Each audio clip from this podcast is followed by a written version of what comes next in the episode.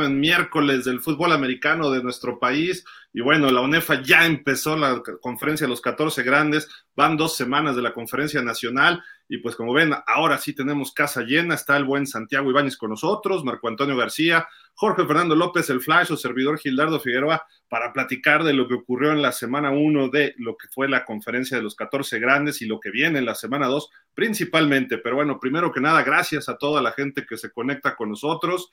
Saludos, obviamente, a Jefe Sports Media, la Ronda Deportiva y toda la gente que también nos sigue de forma habitual aquí en pausa de los dos minutos, así como en las redes de Santiago, de Jorge y de Marco, también les agradecemos que también estén por allá echándonos un ojito. Pero bueno, primero que nada vamos a saludar al panel. El arquitecto Santiago Ibáñez, bienvenido de regreso. ¿Ya llegó el depósito o no llegó el depósito? ¿Quieres que te balconee? Mejor déjalo. ya abre una cuenta buena, hombre. ¿Qué tal, Gil? ¿Qué tal, ¿Qué tal?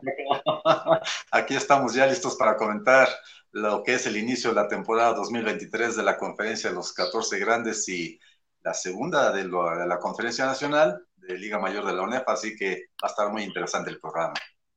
Marco Antonio García, ¿cómo estás, Marco? ¿Qué dices? Hola, hola, qué bueno que ahora sí tenemos compañía de los dos expertos, porque hace una semana nos, nos abandonaron, aquí nos dejaron, dijeron, es que van a entrevistar al presidente de ONEFA y yo creo que no quisieron ni Santi ni Flash y nos dejaron a ti y a mí, pero bueno, qué bueno que ya estamos, estamos los cuatro y la verdad es que esta, la, la semana de, de los 14 grandes la verdad muy interesante, algunos partidos, la verdad, sorpresivos el resultado, por lo menos que yo no me esperaba. Entonces hay dos o tres resultados que sí no nos esperábamos, yo creo. Entonces, este, creo que va a ser muy, muy interesante nuestros comentarios y el análisis de cada uno de los partidos. Sin duda, y bueno, también ya de regreso, Flash, Jorge Fernando López. ¿Cómo estás, Flash? ¿Qué dices? Buenas tardes. Pues nada, mano, muy triste porque perdieron los Pumas. Es normal, ¿no? ¿Eh? Sí, era de esperarse, la verdad era de esperarse, digo, pero uno como, como aficionado siempre quiere que su equipo gane. Entonces, ¿qué te puedo yo decir? Y como dice Marco, eh, sí, sorpresas, la verdad, eh, dos o tres detalles que dices, ah, caray, este sí no me lo esperaba, pero pues eso solo hace que se pongan las cosas más interesantes y perdón, yo entré como borracho este, directo a la cantina, mano, ni siquiera saludé a, Santi, a Marco. Y después saludas. Entonces, eh, pues muy contento, mano, de estar aquí porque ya hay fútbol americano de nuestro país. Sí, sin duda, pues si les parece, empecemos con los 14 grandes. Eh, Santi, pues aquí están los resultados. Eh, fue, así se dio la semana 1. Eh, creo que el SEM es una sorpresa sobre Puebla. Ahorita platicamos ya a detalle cada uno. Anáhuac en Guadalajara 20 a 2. Luego los auténticos le arruinaron la fiesta en Houston al Tech. Eh, los Linces le sacan 33-29 el triunfo al Tech Ciudad de México. Eh, doblegaron las Águilas Blancas 42-21 a los Pumas CU. 48-7 los Aztecas a Potros Salvajes que siguen sin poder levantar y eh, Burros Blancos cayó ante Pumas Acatlán, que pues después de la decepción que fue el año pasado Acatlán, empieza con el pie derecho. Eh, si quieres, Santi, empezamos con el Puebla, con el SEM, ¿te parece? Adelante, con mucho gusto. Fue el partido inaugural de la temporada 2023 de los 14 grandes. Y bueno, como bien dices y como dice Marco, hubo resultados sorpresivos. Quizás los especialistas decían que Puebla debía ser el ganador de este encuentro inaugural y a final de cuentas parecía que las cosas le estaban sonriendo a los poblanos del coach Edith Fisher cuando iban 14-0 a su favor, pero hubo reacomodo en la segunda mitad por parte de los Borregos de Mayo Acevedo y con la llegada del coach Edgar eh, Ochoa, el equipo respondió y sacaron el triunfo 28-21 a los Borregos Puebla una excelente participación de dos receptores de los Borregos en, como son el panameño Joel Mateo Scott, que anotó dos touchdowns, así como también el receptor abierto Jonathan Salvador Castañeda, curiosamente en jugadas de Wildcat, las dos anotaciones y no por, y no por pase. Y bueno, pues ahí está. Eh, es un equipo que mostró buenas cosas. Eh, SEM supo eh, sobreponerse a un mal inicio y bueno, el error de los Borregos Puebla, ¿cuál fue? En lo particular, pienso que esos cinco intercambios de balón que tuvieron a lo largo del, del, juego fueron fundamentales. y curiosamente de esos cinco, cuatro fueron por Moffs en las patadas de despeje. O sea, el coach Fisher al final del partido lo entrevistamos ya, este, ya cuando ya se iban los jugadores. Estaba triste, estaba un poco desconcertado por este inicio que tuvieron sus muchachos y sí reconoció que esos intercambios pues, fueron eh, fundamentales para que el equipo no sacara el resultado que esperaba. Así que pues ahí está una derrota inesperada para los Borregos Puebla, sobre todo por todo el reclutamiento que ha hecho, como el coach Fisher me lo dijo en, un momento, reclutando a los mejores jugadores de México. Bueno, pues ahí está el resultado. Eh, Víctor Andrés Puentes y el otro coreback, Patricio Valdés, eh, pudieron encontrarle la cuadratura al, al, círculo y ahí está, ahí está el resultado adverso y bueno, pues un inicio que no esperaba el coach Fisher y para el coach Acevedo inicio bastante alentador, porque por ahí lo escuché con una entrevista que le hicieron, que él tenía el mejor equipo de Liga Mayor de México y lo iba a demostrar. Así que, pues habrá que esperar y yo siento que Borrego Zen va a ser un, un, rival muy peligroso. Sí, pues empezó con el pie derecho, ¿eh? la verdad, pegándole a Puebla. Marco, pues Puebla el año pasado casi, bueno, lo hacíamos que estuviera peleando con el TEC y con Auténticos y empieza pues perdiendo, ¿no? Sí, la, la, lesión de su coreback que el año pasado fue la clave como para sacarlos, ¿no? De que nosotros ya lo poníamos, los poníamos en la final y con la llegada de nuevos jugadores pensábamos, entre ellos yo, que era uno de los candidatos, de los tres candidatos a llevarse el título, pero después de la demostración del SEM, eh, esto hace pensar que va la, la, la, pelea va a estar más pareja de lo, de lo pensado. Yo creo que Tec, eh, Tigres y Puebla ya no, ya no los pongo como inalcanzables, ¿eh? Hay algunos equipos que han dado muestra, entre ellos el SEM, de que está haciendo bien las cosas. Porque si bien Santi nos dice muy bien que hubo cinco valores entregados del SEM y esos errores eh, de, Puebla y los errores que tuvieron en contra, que dice Fisher que fueron clave, también hay que recordar que el SEM tuvo también errores Tan así, si recuerdan la última jugada de la primera, antes de acabar la primera mitad, iba perdiendo el 14-7, se acerca dentro de la 10 y le interceptan a Ulloa. Y este, cuando hubieran podido ponerse tal vez 14-14 y le intercepta, entonces también cometió varios errores el semi, creo que a lo mejor menos, pero supo eh, reivindicarse en la segunda mitad. O sea, demostró que, que aprovecha los errores del rival y, la verdad es que se vio, yo vi bien a la defensa, a la defensa, digo, tal vez no tienen al coreback que sea el, que no suelte el, el, que es la clave en el equipo, pero tienen receptores, tienen corredores. Lo único que necesitarían es un coreback que fuera de primerísimo nivel para ser un equipo contendiente, pero su defensa bien. Entonces, yo creo que este, que este partido era uno de los que yo al inicio decía que no me esperaba. Este es uno de los resultados que no me esperaba y el siguiente que analicemos tampoco me lo esperaba. Pero este, la verdad, pone la competencia más pareja. Estimado Flash, ¿tú cómo viste este partido? Mira, complicado. Yo no recuerdo eh, que algún, algún equipo que haya entregado el balón cinco veces eh, se termine levantando con, el triunfo. Entonces, pues ahí, como se dice vulgarmente, ¿no? En el pecado llevas la penitencia. Complicado eh, enmendar el camino cuando pues estás entregando el balón a, diestra y siniestra. Entonces, híjole, y sabes que más doloroso cuando son por MOV. O sea, también ahí, Coach Fisher, este, tantito Sticom, sí, póngales, póngale, póngales brea en, las, en los guantes a los chavos, este, y tantito aquí en el, en el pecho del, del, del, jersey. Eh, es difícil, o sea, al fin y al cabo, eh, recuerdo haber visto alguna vez que un equipo entregue tres veces el balón y, se levante con el partido, pero cinco ya es demasiado. Entonces, como dice Marco, pone las cosas más interesantes. Ahora es la primera semana, eh, falta mucha, mucha carrera. Entonces, también hay que entender que muchas veces pasa que los equipos todavía les va tomar un poquito eh, de, tiempo, a lo mejor una semana más engranar correctamente. Eh, y, vamos a ver, o sea, digo, de ninguna manera hay que descartar a un equipo como el Tec Puebla y menos teniendo a un coach como el que tiene.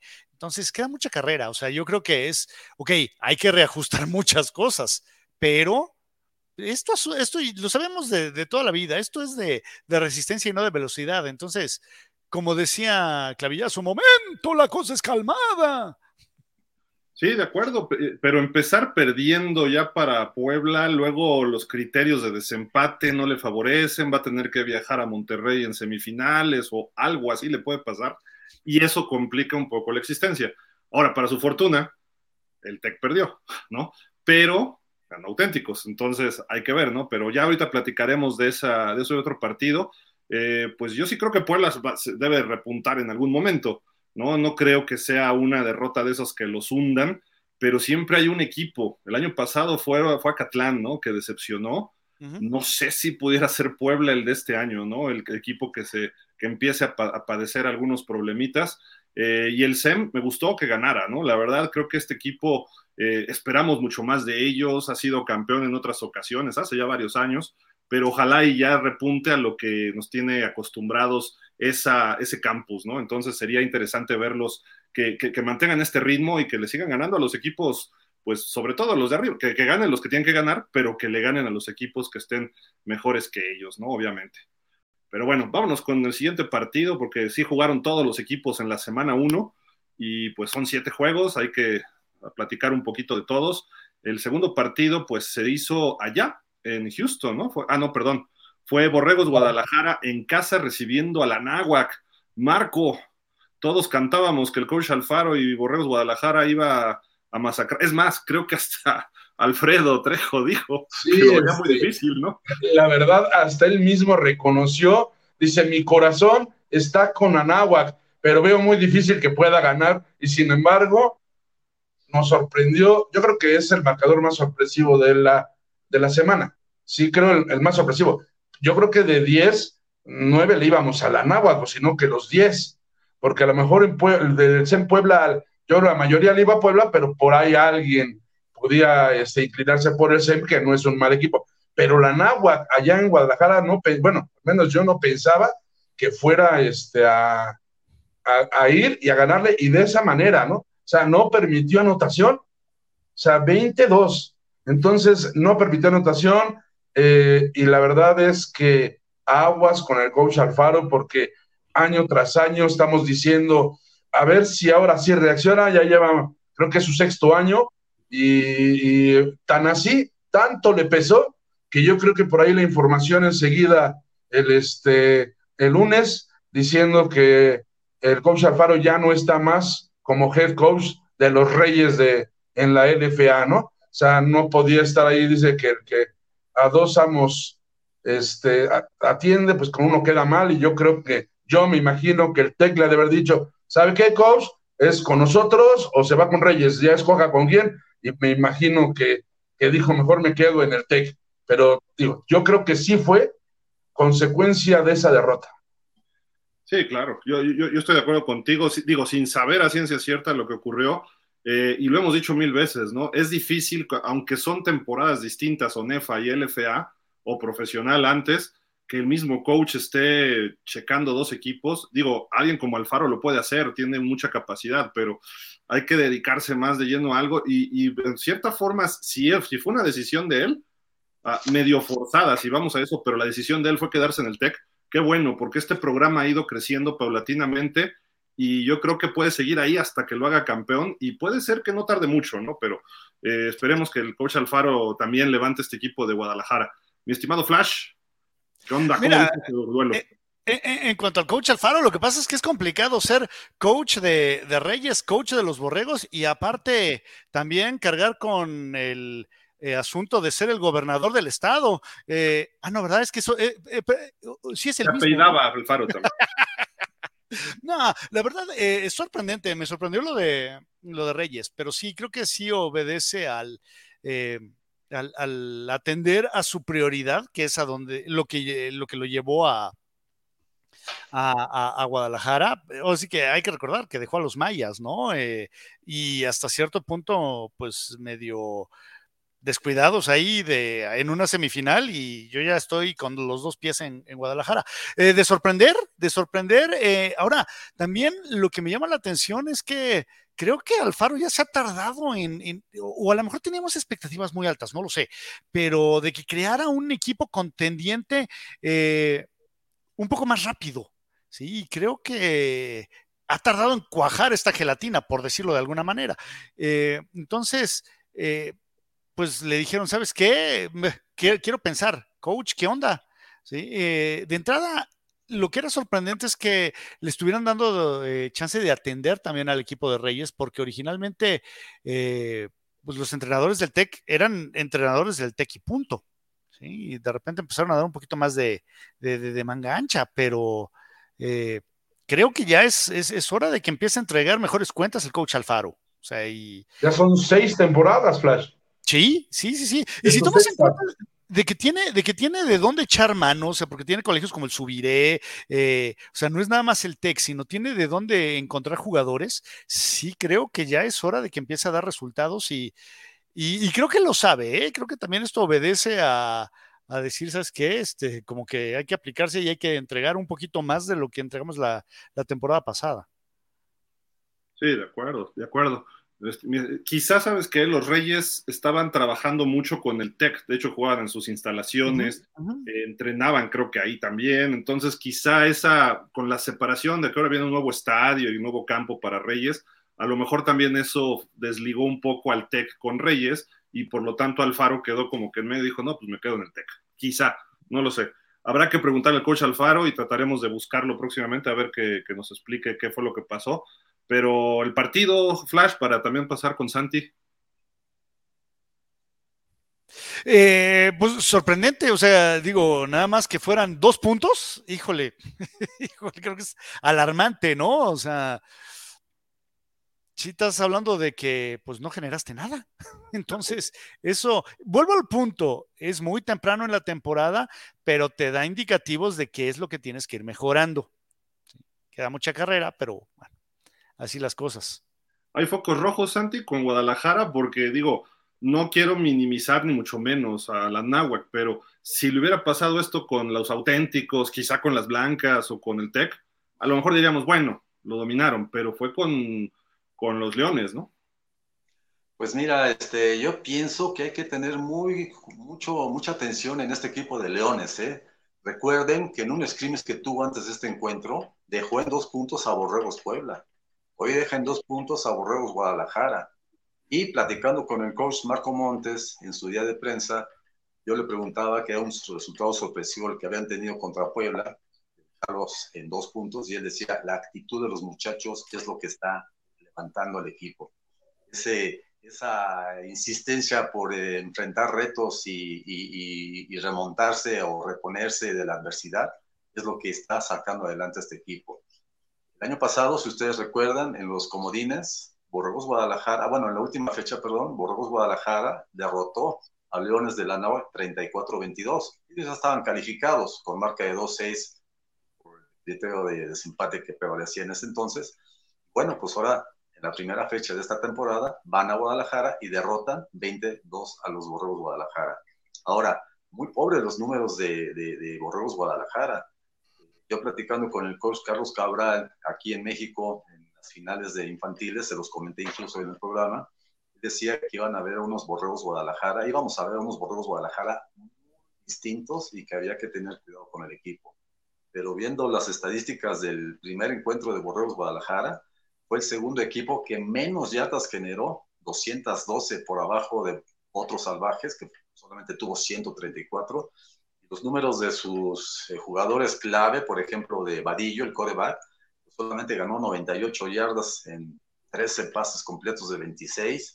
Eh, su corredor número 19, ahorita les digo su nombre,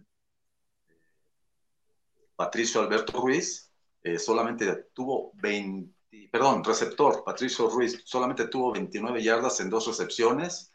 su corredor número 85, que es corredor, no receptor, eh, Diego Valencia, solamente tuvo 38 yardas en 7 acarreos, y lo mejor fue a la defensiva, un expuma que se llama eh, Samuel Alberto Flores, que tuvo 8 tacleadas y un fumble recuperado. Eso fue todo lo que hizo pues, este, Borregos Guadalajara. Y bueno, el resultado ahí está claro. Contundente, victoria de los Leones y eh, una defensiva, si ustedes vieron el partido, una defensiva tremenda, una defensiva en la que el número 6, que se llama Jorge Eduardo Figarola, si ustedes lo vieron, provocó dos o tres balones sueltos a base de astucia y saber qué es lo que tiene que hacer cuando se trata de defender. Entonces, hay que tener cuidado con este equipo de Leones y no será un rival fácil para las Águilas Blancas el próximo sábado. Así que, pues ya el tiempo dirá si, si Leones eh, realmente va a ser un equipo contendiente o fue un mal inicio para los Borros Guadalajara pues que tampoco la van a tener fácil este sábado cuando visiten a Borregos Puebla, los dos surgidos de una victoria, así que muy interesante se pone el torneo. ¿eh? Uf, ahorita vamos a ver Santi, nada más para comentarle a Santi, eh, la semana pasada a mí me sorprendió ese resultado de Puebla con la Náhuac en el scrimmage que tuvieron y le pregunté al ingeniero Trejo que, pues, que él además es representante de, de la que es gente de la Náhuac, que se ha tenido oportunidad de ver ese partido. Yo no tuve oportunidad de verlo, pero me sorprendió el resultado, que hubieran eh, nada más en dos puntos hubieran tenido a Puebla y, que y él incluso me dijo, lo que sucede es que Puebla lo tomó como un scrimmage, metió a todos sus jugadores, primero, segundo, tercer equipo y no le importó, no le importó el resultado. Y en cambio la Nahua jugó como si fuera un partido real, o sea, con unas ganas, una energía, todo el tiempo los muchachos estuvieron a máxima. Y en cambio, Puebla lo tomó como scrimmage y, el coach Fisher probó a toda su gente. Dije, ah, bueno, a lo mejor pues tiene razón, ¿verdad? O sea, eh, es decir, hizo que la, esa victoria de scrimmage no nos llamara tanto la atención cuando ya me hizo ese comentario. Pero ahora, ya en temporada regular, que hayan hecho lo que hizo Anáhuac, quiere decir que el equipo no está nada mal. Y como dices, la defensa de Anáhuac debe ser de las fuertes y, va a ser una buena prueba ahora contra, contra Águilas Blancas, yo creo. A lo mejor Alfaro lo tomó como scrimmage. digo, digo, yo, pero pues a nadie le gusta perder aunque sea scrimmage, ¿no? Y, conociendo al coach Fisher, la verdad, pues obviamente no, no esperaba ese resultado. Y además el trabajo que viene desarrollando como coordinador defensivo de los Leones, el coach Carlos Salas, pues ahí se está notando. E, era, era tanta la intensidad que mostraba con sus jugadores cuando les llamaba la atención o cuando les daba las instrucciones que los muchachos estaban completamente atentos y, sabían a lo que tenían que ir. Y ahí está el resultado, una victoria no deja lugar a dudas de que fue mucho mejor equipo que los Borregos Guadalajara. Bueno, ahora habrá que tomarlos en cuenta y qué mejor que en este partido que se presenta el próximo sábado ahí en su campo. Oye, y nos dijo el coach, el coach, el ingeniero Trejo la semana pasada Dos millones de pesos de presupuesto para ese equipo. Dos millones.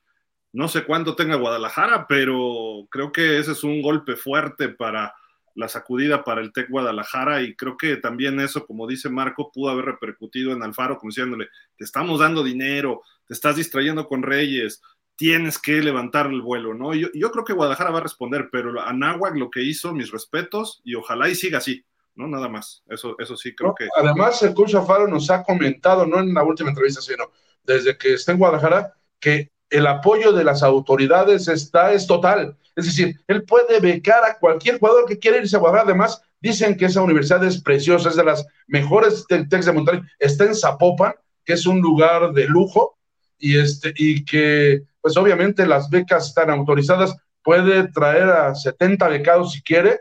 Entonces, le han dado esa, e, es, ese apoyo y, bueno, ahora pues, tiene que responder, ¿no? Pues vamos a seguirle. El partido en Houston, nos decíamos y nos dijo algo Alfredo Trejo Santi la semana pasada, que parece ser que ya ha habido partidos de temporada regular de ONEFA en Estados Unidos, pero nos mencionaba algunos partidos, pero eran más bien contra equipos de Estados Unidos. Yo no, no sé si de temporada regular dos equipos que jugaran allá, pero bueno, los auténticos le arruinan la fiestecita al Tech, le ganan 13-10, incluso con una intercepción del señor Blade. No sé si es Blade Runner o. Ah, no, perdón, perdón, es que me confundí. Como eso dijo de Valdés y Segarra, perdón. No, no, no es eh, cazador de vampiros, mano. Blade, Blade, pero bueno, en fin, digo, pues eso pasa cuando a todos nos puede pasar, ¿no? Tampoco los critico. Pero mi estimado Flash, ¿qué onda? ¿Cómo viste este partido? Creo que hubo buena entrada, ¿eh? Yo esperaba menos gente. Eh, sí, al fin y al cabo yo no entiendo para qué se llevaron este juego para allá. O sea, eh, hasta cierto punto eh, da la oportunidad de que ocurra lo que pasó, de que tú siendo local te estás saliendo de tu estadio y que en cierto momento puedas ceder la, la localía pensando en una final entre estos dos equipos. Eh, muy bien por los Tigres, la verdad.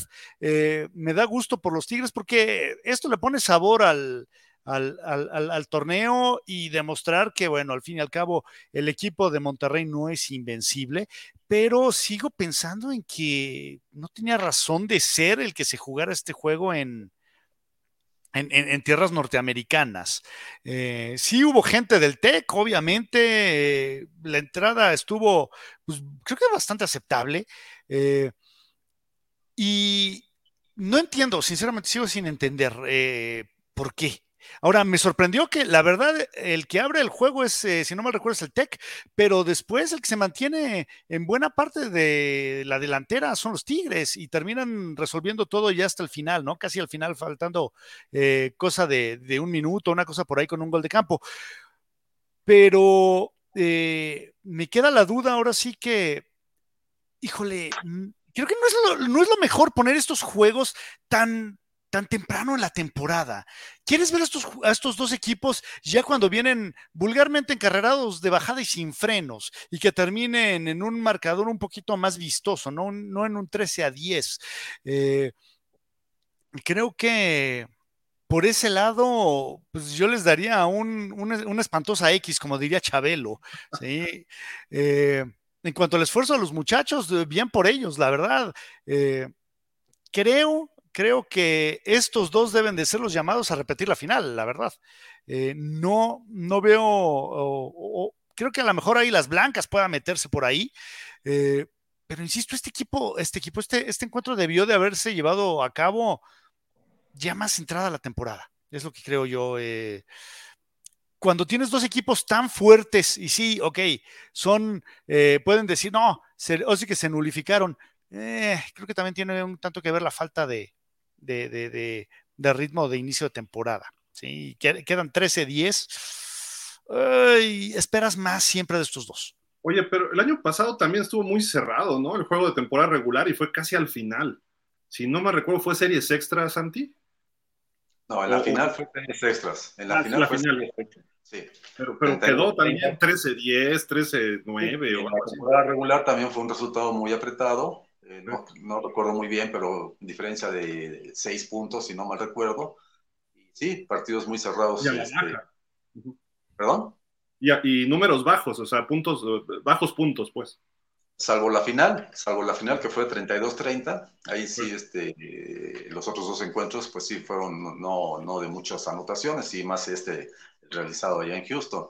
Así que lo que dice Flash es que ¿Por qué el partido en esta primera semana? Pues por el, a mí yo investigué y me dijeron que habían buscado que fuera en primera semana por el aniversario de ambas instituciones educativas, la Universidad Autónoma de Nuevo León, 90 años, el Tecnológico, 80 años, y bueno, yo creo que por eso buscaban un escenario como este, entablaban sus relaciones con los equipos de la NFL a través de los Houston Texans, y bueno, por ahí se puede entender que haya sido el partido allá.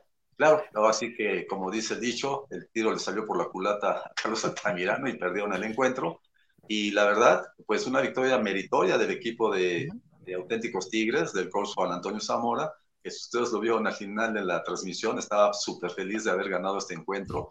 Y bueno, pues un resultado muy alentador para las aspiraciones de los auténticos. ¿Fuiste, ¿fuiste a Houston, Santi?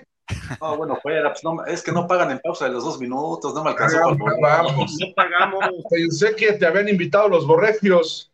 Es que, no, es que no pagamos, nos fuimos en el avión privado con el presidente de la UNEFA, que en, ese jet privado aterrizamos en Houston, llegamos al palco presidencial y todo, ¿no? O sea, digo, no, no había que pagar, ni siquiera. bueno, Oye, están. Una pregunta, del calendario lo que estoy viendo, lo, invirtieron totalmente, ¿no? Como acabó la temporada pasada, este año están empezando, ¿no? O sea, la semana 9 es la 1 y así. Bueno, pues supuestamente fue un sorteo y así se fue dando el resultado, el calendario, ¿no? Sí, excepto la primera semana que sí, el presidente de ONEFA nos dijo que iban a ser puros clásicos, ¿no? O sea, los, los partidos este, que es, a aparentemente más atractivos iban a ser la primera semana, ¿no? Por eso es el, el Burros contra Acatlán, Pumas Águilas Blancas, eh, Monterrey contra Tigres, etcétera, ¿no? Oye, hay algo que de lo que eh, comenta Santi que me llama la atención. O sea, si la idea es eh, festejar los aniversarios de ambas instituciones, digo, perfecto, hazlo. ¿sí? Ah, digo, aparte, tienes, o sea, no tiene que ser nada más un solo eh, fin de semana, digo, tienes toda la temporada para hacerlo. Pero recalco el punto, ¿y por qué te llevas este juego a Houston? Celébralo en Monterrey. O sea, perdón, no lo entiendo. Te voy a decir por qué, y es muy sencillo. Los borregos, los borregios, en su casa llevan a 10 personas. No querían que los invadieran los auténticos en el Banorte. Dijeron, mejor que les cueste dinero ir a Houston. ¿qué, estás haciendo para llevar a la gente al, al estadio? ¿O qué estás dejando de hacer? Ah, no sé qué pasa ahí en ese estadio, está como salado, no lleva gente ni los borregios. Eh, a, lo mejor se quedaron con la idea de que ahí también les iban a cobrar 600 pesos el boleto, como lo hacen los fundidores. 900, 900, Ah, perdón, 900. Bueno, perdón, Santi, adelante. No, no, no, es que ya estoy pensando si está daltónico o no este Flash. De 600 a 900, ¿no? De 900 a 600. Las matemáticas nunca fueron mi fuerte, mano. Ah, bueno. Muy bien. Y curiosamente, fíjate que este muchacho, Fernando Sarabia, el coreback de Borregos eh, Monterrey, enseñó buenas cosas. Logró 372 yardas por aire, quedó solamente 3 yardas abajo de Aldo Herrera de los de los burros blancos, que fue el mejor pasador de la primera semana.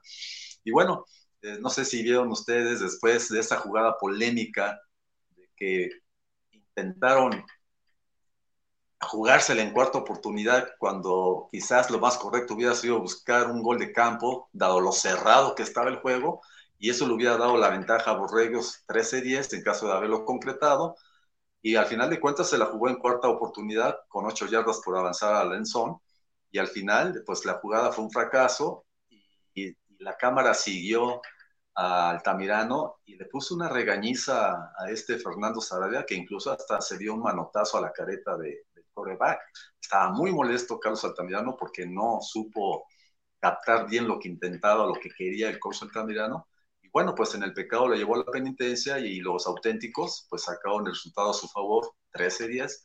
Y bueno, excelente actuación de su eh, de, back defensivo, el número 7, de Javier Ortiz, que tuvo dos intercepciones. Y qué decir de, como dice Gildardo, el recién bautizado Blade, Ricardo Adrián Blade, hijo del doctor Blade, hizo la intercepción que acabó con las esperanzas de los borrejos, de los borregios. Y bueno, no sé si vieron también que al final como que hubo un intercambio de palabras entre Altamirano y el hijo de Blade estaban ahí diciendo de cosas y quién sabe qué tanto le decía de ¿verdad? Que le decía, no, que señales así. o sea, hay mucho pique, ¿no? Hay mucho pique. Eh, y bueno, eso fue lo bueno, ¿no? que dentro del pique que hay entre estas dos instituciones, bueno, pues eh, las cosas terminaron bien y una gran victoria para los auténticos Tigres que inician, repito, de manera optimística su participación en la temporada, cuando todo el mundo podría suponer quieran perder con los borregos, que son los campeones defensores. Y bueno, ahí está el resultado, le abollaron la corona a los borregos y ahora habrá que verlos este sábado allá en su campo, en el Gaspar Más, remodelado Gaspar Más, que luce impresionante con su nuevo eh, pasto artificial, que van a recibir a los borregos en un partido de pronóstico reservado. ¿eh? Oye, Santi, eh, yo creo que el mejor equipo el último año y lo que está empezando ahorita ha sido auténticos. La final la gana Borregos, sí, pero por algo se jugó en el estadio de auténticos esa final y por algo terminaron, bueno, terminaron invictos los dos, ¿no? Si no me recuerdo. terminó invicto auténticos 8-0 en temporada regular y por eso fue la final allá. ahí, está, creo que, se, creo que se, se, les escapó la final, ¿eh? O sea, creo yo. Borregos hizo méritos al final para sacarles el partido, pero ya analizando fútbol, y también es para Marco, ya que ya, ya sé que te toca Marco, perdón, este, pues creo que es un mejor equipo ahorita auténticos estos dos años que, el mismo Tech. No sé qué opinen ustedes, pero. Marco. Pues yo lo único que me doy cuenta es que Santi no oyó el programa de la semana pasada, porque si no hubiera escuchado a Marco García, donde dice que el partido iba a ser cerrado, pero que se lo iba a llevar a auténticos. Y dice que ahora fue una sorpresa ese resultado, no fue para él, ¿eh? para, para nosotros no era sorpresivo. Este, la, verdad, la verdad es que el partido creo que lo esperábamos cerrado. Como espectador, como aficionado, siento que fue una primera mitad hasta aburrida. O sea, estábamos viéndolo en casa, todos ahí con mis hijos, y me decían, qué, qué aburrido partido. O sea, un 3-3 que, pero técnicamente, o sea, un buen partido. Es decir, dos muy buenos equipos que saben hacer las cosas, que tienen buena defensa. Entonces, digo, si lo analizas de esa manera, pues sí son posiblemente o los, seguramente los dos mejores equipos de México. Pero como espectáculo, y como dice Flash, llevárselo hasta Houston, parece 3-3 que les ha de haber dado sueño a los gringos que llegaron a ver el juego. Digo, si fue algún gringo, entonces este, sí creo que no fue un gran espectáculo. Y sí esas decisiones de jugártela en cuarta dos veces que hizo Altamirano, en esa que dicen que regañó y sí se ve que en la que comentan ahí este, los, los este, señores de Televisa con toda su experiencia, eh, que, quería llamar la atención al Altamirano porque la jugada como que no salía y él, él estaba diciendo como para distraer a los, a los auténticos en cuarta y, ya y saca la jugada a Sarabia y es donde ya no hacen el no hacen el primero, bueno, ni el primer gol ni la anotación, ¿no? Porque se la jugaron. Y sí, este, sí, en cuarta. Entonces, sí, la verdad es que también eh, pasaron exactamente eso, donde nos damos cuenta que Blade al final este, habla con Altamirano y, su papá habla de no lo pasan. Digo, ahí me, se me hace algo raro, ¿no? Que el papá se apellide Blade y el jugador sea Blade. Pero bueno, o sea, pues suele pasar en, las mejores familias. Pero sí, este, pues el partido, la verdad, creo que fue técnicamente un buen partido, que son dos grandes equipos y que auténticos le habíamos dicho, está ahorita yo creo que en un mejor momento y que aún cuando no vi nada mal al coreback de, Borregos, creo que lo que les hace falta es un, mejor coreback. Y al de Auténticos lo vi bien. Fíjate que, que, este, que el coreback de Auténticos se ve mejor que el año pasado, se ve con más experiencia, más hecho, y eso creo que influyó, porque la verdad, este famoso Pato, eh, pues la verdad lo, lo hizo bastante bien, ¿no? Pues fíjate, por, ejemplo, tú eres Marco Antonio y tu hijo es Mark Anthony. O sea, es la diferencia. Sí, sí, exactamente. Es lo mismo con los Blade, con los Blade y con Blade. No, lo que tú no sabes es que el hijo eh, aplica la de hay peores cosas que los borregos del Tec de Monterrey el día de hoy, como que como yo. Así como dice Wesley Snipes en, en, en Blade, hay peores cosas que los vampiros sueltos esta noche, como que como yo. Oye, se, llevan un juego de 3-3. Yo pensé que hablabas del fútbol soccer, ¿no? Que México creo que quedó así, ¿no? Una cosa así, pero bueno. ¿Y qué es, qué es fútbol soccer? ¿Qué es eso? Soccer, S-U-C-K-E-R. Ah, eh, eh, me imagino, debe ser algo muy gacho, mano. Pero bueno, algo más de este partido. ¿Se, volverán a ver las caras en la final? Es la pregunta. ¿O por ahí habrá sorpresa de alguien? Pumas, Águilas Blancas, eh, Puebla, a lo mejor el CEN, ¿no? Que dicen que tienen el mejor roster, ¿no, Santi? Bueno, dijo, yo escuché que dijo que tenía el mejor equipo de México, el coach Acevedo, y bueno, pues hay que demostrarlo todavía. Estamos iniciando, falta mucho camino por recorrer, pero eso ya será parte de lo que venga más adelante. Lo que sí quería comentar es que Auténticos fue el segundo equipo más castigado. Hay que tener mucho cuidado en eso. El coach Juan Antonio Zamora fueron 160 yardas las que tuvo por castigo en 15 castigos. Entonces, en eso tiene que trabajar mucho el equipo de, auténticos Tigres. Porque ¿Quién fue el más castigado, Santi? Déjame ver, el más castigado. No me digas que los Pumas, ¿eh? porque sí hubo muchos castigos de Pumas. Yo, ¿sabes qué creo? Que los árbitros estadounidenses marcaron lo que tenían que marcar y acá, no, no, estoy diciendo que acá no sean buenos, pero marcaron con otros criterios. Sí, pero parece que estaba enojado el árbitro principal de, eh, la forma de marcar, parece, bueno, estaba totalmente siempre de malas, ¿no? El árbitro, este, ahí estadounidense, pero como hispano, ¿no? Sí, eran del Paso, Texas, en la planilla arbitral. Y bueno, el, equipo más castigado fueron 10 yardas más que tuvo Aztecas de la UDLAP, 170 yardas en 12 castigos. Así que, muy interesante esto. ¿Ya te friciaste, Gil? Se quedó atónico porque dijiste que eh, a la UDLA fue su, su, su de toda la vida, fue el más castigado. Ve, cómo se quedó ya, así como sí, sí, pasmó. pasmó. cuál, era el siguiente partido? El siguiente partido era el de Lince VM contra Borregos eh, CCM. Eh, curiosamente, si ustedes recuerdan, el año pasado, eh, jugando allá en el TEC Ciudad de México. Casi se arranca el partido ese. Los Linces ganaron apenas. Se levantó.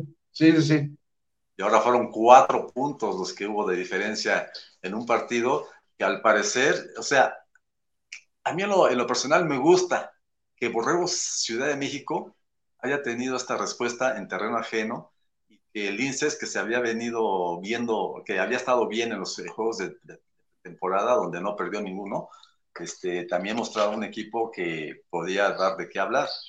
Entonces, eh, fue un toma y daca a la ofensiva de ambos equipos. Curiosamente, los, los dos backs, que son Tocayos, Iker, Ayala por parte del INSES e Iker Colín por parte de Ciudad de México, lanzaron para cuatro pases de anotación. Fueron los que más eh, productivos fueron en ese sentido. Entonces, una, una victoria, yo creo, muy, muy, eh, muy halagadora para el, el Buffy Pérez de haber iniciado ganando este encuentro ante un rival que no fue fácil. bueno, pues Pero a la vez preocupante, ¿no, Santi? De que vayas ganando 33-0 y de repente ya te, ya casi te empatan. Y, ahora entiendo el por qué el tweet que metió este Simón Hernández, que es el coordinador defensivo de, de Linces, se quejaba de las críticas de, pues, no sé, de, no sé de quién haya sido, de algunos colegas, que provocó mucha reacción en las redes sociales. Porque eso que dice Marco, de, estar ganando holgadamente y de repente estar, poner en, aprietos esa victoria, pues este, seguramente eso fue lo que molestó al coach Simón Hernández, una persona que yo en lo personal lo estimo mucho y que a mí me, me que es una persona profesional en todos los sentidos. Bueno, quizás le ganó un poco el, pues el coraje de que lo hayan criticado por esa situación y bueno, por eso lo que haya comentado el gente. Pero bueno, yo pienso que esta victoria de los eh, es buena, para en su casa, ante su gente, y para los muchachos de Hugo Lira, pues tampoco debe tomarse como una derrota lamentable, porque se ve que el equipo es más competitivo y que va a dar dolores de cabeza a lo largo de la temporada. Yo creo que, que acercar, bueno, los linces creo que bien, se han visto bien desde los scrimmage, y, este, y yo creo que lo, lo hicieron bien a la ofensiva, y, pero no puede ser, no puede, como head coach, no puedes permitir que después de ir ganando tan holgadamente se te acerquen tanto. Tan así que Iker ya había salido el coreback y lo regresaron cuando dijeron, espérame, ya están muy cerquita. Entonces digo, creo que algunos estábamos esperando que sí anotara Tech Ciudad para que se pusiera bueno, pero ya después ya era preocupante. Lástima que lo pusieron casi a la misma hora que el de los Pumas, entonces uno no podía estar eh, viendo los, los dos partidos, ¿no? Y más la gente, no sé, que fue, a, que tuvo la suerte de, ser este, eh, autorizado a entrar eh, al, al, estadio de la Ciudad de los Deportes y ver de, de, cerca ese, ese partido que todos queríamos ver, pero que pues no pudimos más que por la tele algunos. Y bueno, no, pero por un lado, pues me permitió ver al mismo tiempo en el celular estar viendo al, al, a los linces y, a, y al Tech Ciudad, ¿no? Pero la verdad es que, como dices, yo creo que eh, los jugadores y el coach de Tech Ciudad se van como diciendo, yo creo que sí se puede y vamos, digo, hubiera sido peor haber perdido 33-0, ¿no? Que tan así esa reacción, creo que les da esperanza para decir, creo que podemos hacerlo bien, tenemos jugadores novatos, eh, pero tenemos con qué lucharle a cualquiera y, y Linces creo que, que sí está despertando, por lo menos el Goofy está despertando más que el coach Alfaro. Entonces, qué bueno que, que, empezaron a, a ganar. Pero no sé cómo vio Flash. Fíjate que, ay, güey, de repente es eh, preocupante cuando un equipo empieza a perder este tipo de, ventajas y, luego uno se pregunta, bueno, ¿en dónde están los, los coordinadores? O sea, ¿qué están, qué están haciendo? ¿no? Eh, al fin y al cabo, el que gana es el público cuando, se pone... Eh, tan cerrado un juego que parece que ya está definido. Me da gusto por los linces, que los linces de repente empiecen a dar señas de vida, porque hubo un momento ya hace un rato en el que eran como el eterno ya merito, ya va a crecer, ya va a crecer, ya va a estar, va a dar el siguiente paso. Ojalá y sea el caso, sí, porque durante mucho tiempo parecía que, podían dar ese, ese salto a, estar compitiéndole en su momento a los Pumas, al Poli, y, y se quedaban un tanto chiquitos y nunca terminaban de cuajar. Ojalá ojalá y por fin eh, den ese paso a estar compitiéndole a los más grandes, ¿no? Me daría mucho gusto. Eh, por el otro lado, siempre me va a dar gusto que pierda un tech, mano. Eh, el que sea, no me importa. no el ciudad, no el ciudad. el que sea, el que sea, me da gusto que pierda. ¿sí? Si, si, es Tech de Monterrey, Campus algo, me da gusto que pierda. ¿Ya, hablaron de los Pumas? No, no, ¿verdad? No, todavía no. Ah, ni modo, pues, así es el fútbol. Pero siempre que pierdo un tech me da gusto, mano. ¿Qué, qué te puedo yo decir? Eh, pues solo ganó uno, ¿no? Ahorita. Pues sí, en la Nacional. En la Nacional, nada más. ¿El, eh, SEM? El SEM y Querétaro en la Nacional. Con los dos. Sí, y, pues bueno, también habrá que poner eh, atención a ver qué cuernos es lo que estuvo, qué, fue lo que pasó a la defensiva, por qué se dejó eh, crecer al rival, o sea, también eso nota eh, una falta de, atención, de concentración por parte de los jugadores, o sea, de los jugadores y de los coaches. Si no puedes menospreciar así a un rival, por muy arriba que vayas, ¿no? Entonces, creo que es algo que tendrán que atender los señores de la VM, pero qué bueno que se levantaron con la victoria. ¿Iban en 0, 33-0? Sí. Sí, iban, iban perdiendo 33-0. La verdad es que de repente empezaron a avanzar, avanzar, avanzar, avanzar y, bueno, por lo menos iban 30 puntos de diferencia. ¿Cuál es, el, cuál es el, la remontada más grande que recuerdan en el fútbol americano colegial de México? Ahí sí nos tenemos que ir con Santiago. no, es, tampoco es, el, es el historiador de, No me acuerdo ahorita, la verdad, ahora sí me sacaron fuera de base, pero vamos a investigarlo, ¿no? Porque... Está difícil. Sí. Y fíjense que me llama la atención, o sea, eh, no sé si recuerden a un receptor de los Gamos México, que jugaba en infantiles, juvenil, eh, Carlos Confalioneri. Pues él fue el mejor receptor del encuentro, tuvo 128 yardas en 7 recepciones y 3 anotaciones por parte de los Bordeaux Ciudad de México. Este muchacho, tú lo ves y no es un Roche es un muchacho que mide unos 68, unos 69, que tiene una habilidad y una velocidad para agarrar pases y para escaparse, que vale la pena verlo. ¿eh? Es el número 14, ojalá cuando tengan la oportunidad de ver este, a Borrego Ciudad de México, síganlo porque vale la pena. Este sí, era, era un dolor de cabeza para la defensa. Todas las, las atrapadas importantes fueron de, de ese número 14. Así es. Santi, ¿dónde conseguimos los rosters? Porque por Dios, nos decían que en el Twitter y creo que me eché todo el Twitter de Onefa. Mira, afortunadamente ya este, me empezaron a llegar por parte de la ONEFA, se los voy a compartir para que los tengan. Ahorita tengo los 14 grandes, me faltan los de la Nacional. Bueno, tengo yo por el personal, he, conseguido rosters con los coaches, pero bueno, ya... Eh, Oye, mándaselo a Enrique Fernández, que que anda, anda, la verdad es que sí, siempre está preocupado por los rosters y él sí manda los de allá de Monterrey, enseguida tienes el de auténticos, bueno, yo creo que te manda hasta el de los infantiles de auténticos, tiene los rosters hasta de infantiles, pero y siempre anda pidiendo al grupo que le, le mandemos por ahí, y tú que tienes esa posibilidad del conecte, pues qué bueno que nos los hagas llegar. Fíjate que ya le había yo mandado todos los rosters de, de los 14 grandes a su WhatsApp sé qué problema tiene con su teléfono, que un virus dice que no los deja abrir. Y sí, me pidió que se los mandara por correo electrónico y se me ha olvidado, pero se los voy a mandar ahora yo con lo que me envió la, la UNEFA para que los tenga de primera mano y no sufra el próximo viernes en el partido contra SEM. Porque y, el año, y el año que entra te encargo, este Santi, si me puedes acreditar para el juego de los Pumas, algo, este, Ay, te encargo, mi Santi. Me estás diciendo, ¿dónde andas, Marco? Ya estoy aquí en la yarda 10. Pues, Santi, estoy en mi casa. A mí no me, no me hicieron favor de acreditarme, pero bueno, el año que entra, ojalá tenga la suerte. ¿Qué pasó, mi Gil? No nos has platicado nada de, de, de, ¿Quién te juntas, Marco? ¿Con quién te juntas que no te acreditan, oye? cómo es esto. Hoy, puras quejas, ¿no? O sea, que si no, les, no les llegó como dos o tres años, hace como dos o tres años me prometió una credencial para que me dejen entrar a los partidos de FADEMAG, de los chavitos, que luego no, no te permiten entrada, ¿no? Qué barbaridad.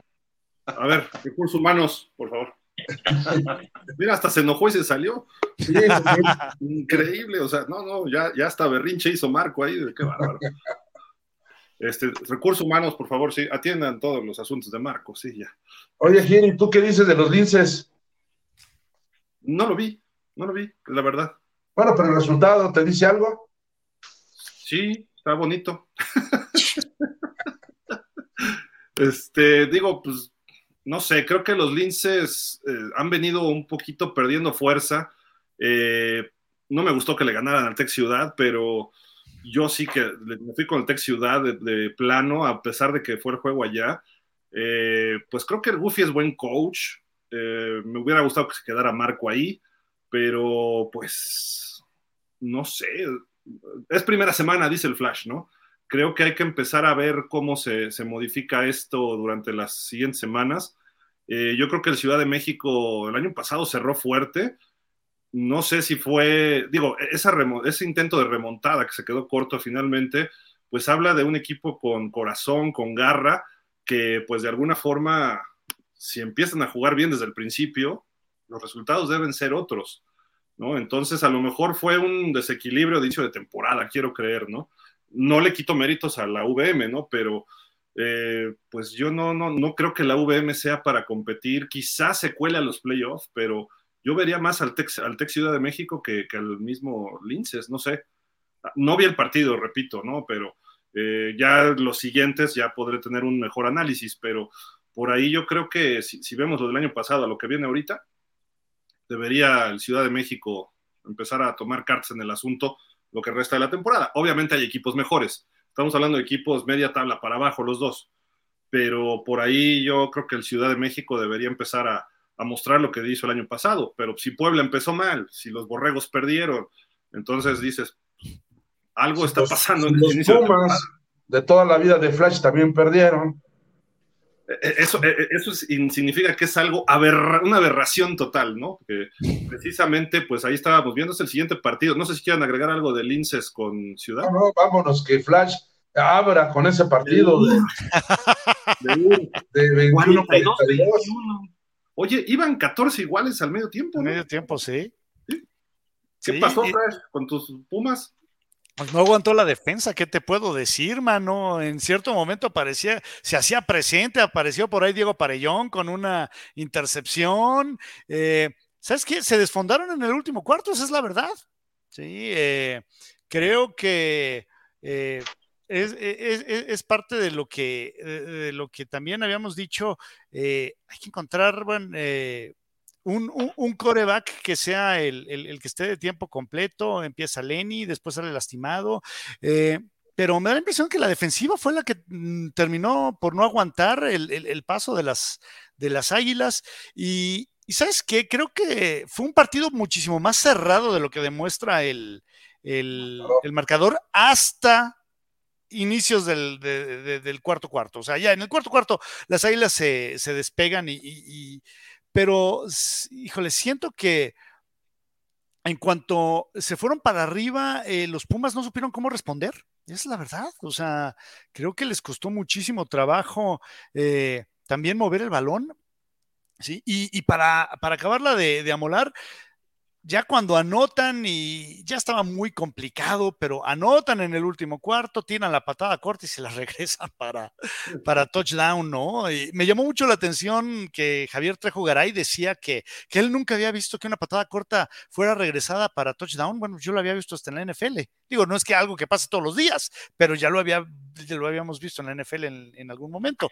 Eh, es que ahora, es el fútbol americano. Ahora, ¿sabes qué? Eh, me, da la impresión de también de que la defensiva de Pumas no pudo meter suficiente presión. Eh, este muchacho, el coreback de, las Águilas, eh, el número 4. Patiño. La verdad lo hace muy bien, termina resolviendo situaciones en las cuales son tercera y una y termina saliendo por piernas. En muchas ocasiones tuvo mucho tiempo para tirar y encontró muy bien a sus hombres, eh, cosa que por el lado de Pumas de repente falló ahí la precisión. Simplemente Águilas Blancas fue mejor. No, no, no puedo decirlo de otra forma. O sea, aunque me duela en el alma y, yo sé que mi, tío se debe estar revolcando eh, ahí en el cielo sí, pero tengo que admitirlo, las Águilas Blancas fueron mejor equipo. Santi, ¿desde cuándo no gana Pumas a un equipo del Poli, eh? No, bueno, ya en lo que han sido los últimos cuatro años, con todo y pandemia, pues ya, ya son tres, cuatro años que no, que no le ven la cara, ¿verdad? ¿Desde el 18? No, eh, Félix Buendía fue el último coach del Pumas CU que le ganó a Águilas Blancas en el Estadio de la Ciudad de los Deportes. Ok. ahí fuera, en el caso de José Luis Canales. Creo, que Chamagol Canales nunca le ha ganado al Poli, ¿no? No, o sea, eh, José Luis Canales no le ha ganado a Águilas Blancas en estos dos años que ha enfrentado a las Águilas Blancas y, a los Burros Blancos, pues tampoco creo les ha ganado. Entonces, eh, ya son, curiosamente, la historia de los, de los duelos entre Águilas Blancas y Pumas CU desde 1998, que cambiaron a ese nombre, eh, Curiosamente, Pumas Seúl les, ha ganado 18 veces, 18 veces, y con el triunfo de este sábado de las Águilas Blancas apenas son 7 triunfos. 7 triunfos, hay una gran diferencia de 18 a 7, pero los últimos tres duelos que han tenido Águilas Blancas y Pumas Seúl han sido de los Politécnicos. Y, bueno, pues... O sea, iban 18-4. O sea, Sí, exactamente. Hace años 18-4. 18-6, 18-6, 18-6. Bueno, antes de que llegara el 2022 iban 18-4 y después ya se pusieron 18-6. Bueno, pues ahí está el hecho, ¿no? De que José Luis Canales, pues no, no ha podido ganar. Pero hay una explicación, Santi. Estaba el supercoach Rivera al frente de los Pumas. Y además el Politécnico le quitó todo el presupuesto al fútbol americano durante muchos años, ¿no? Así es. Y, el último resultado así realmente cercano al que se dio este sábado fue en el 2004, cuando las Águilas Blancas, en esos cuatro triunfos que, había logrado contra Pumas EU, fue por 43-18 en el 2004 en temporada regular. Y ahora se presenta este 42-21. Más o menos, Más o menos ahí van los números. Y lo más lamentable para el coach José Luis Canales y para los Pumas es que tuvo buena presencia por parte de su tribuna. Eh, yo investigando supe que se pusieron a la venta 23 mil boletos por cuestiones de protección civil y de seguridad. Y a final de cuentas, pues eh, se desbordó, hubo gente colada, este, quién sabe qué pasó. Yo calculo que unos 28 mil. Sí, pues sí, bien. Me hubieras dicho a ver si me podía colar. Ya, Marco, Ya ves, Marco, podías organizar el portazo, mano. Sí, pues sí. Mi, iba a recordar mi, mi época de porro cuando estaba en prepa 8. Me hubieras dicho y te rento el departamento que se ve todo el campo ahí atrás del edificio del estadio. Ándale, algo así de. Oye, ¿fuiste tú, Gil, perdón? Sí, claro, yo estaba acreditadísimo. Eso es todo. Bien. Dime desde antes ¿qué, qué, juegos vas a cubrir, Marco. Yo así no puedo adivinar, por Dios. Perdón, Santi, síguele, síguele. Que decía el Flash, eh, la actuación de Víctor Patiño, de, fue del Mike Patiño, fue muy buena. Eh, eh, tuvo en, todo el juego, eh, les doy el dato, estoy buscándolo aquí, ganó 309 yardas por aire, ¿verdad? Para dos pases de anotación, por carrera tuvo 45 yardas para una anotación a su cuenta. En total ganó 354 yardas, 354 yardas él solito. Entonces, eh, él ha sido su mejor partido desde que llegó con las Águilas eh, Blancas. Y bueno, pues está sumamente contento. Era el hombre buscado por todos los medios, todos, todo el mundo quería entrevistarlo bueno, pues eh, platicando también con el coach Enrique Zárate, al final del juego nos dijo que no estaba satisfecho por lo mostrado eh, por el equipo en el primer medio, donde, dicen, terminó empatado 14 puntos. Y, bueno, pues y él decía que tenían que trabajar todavía mucho en esos aspectos que no le gustaron.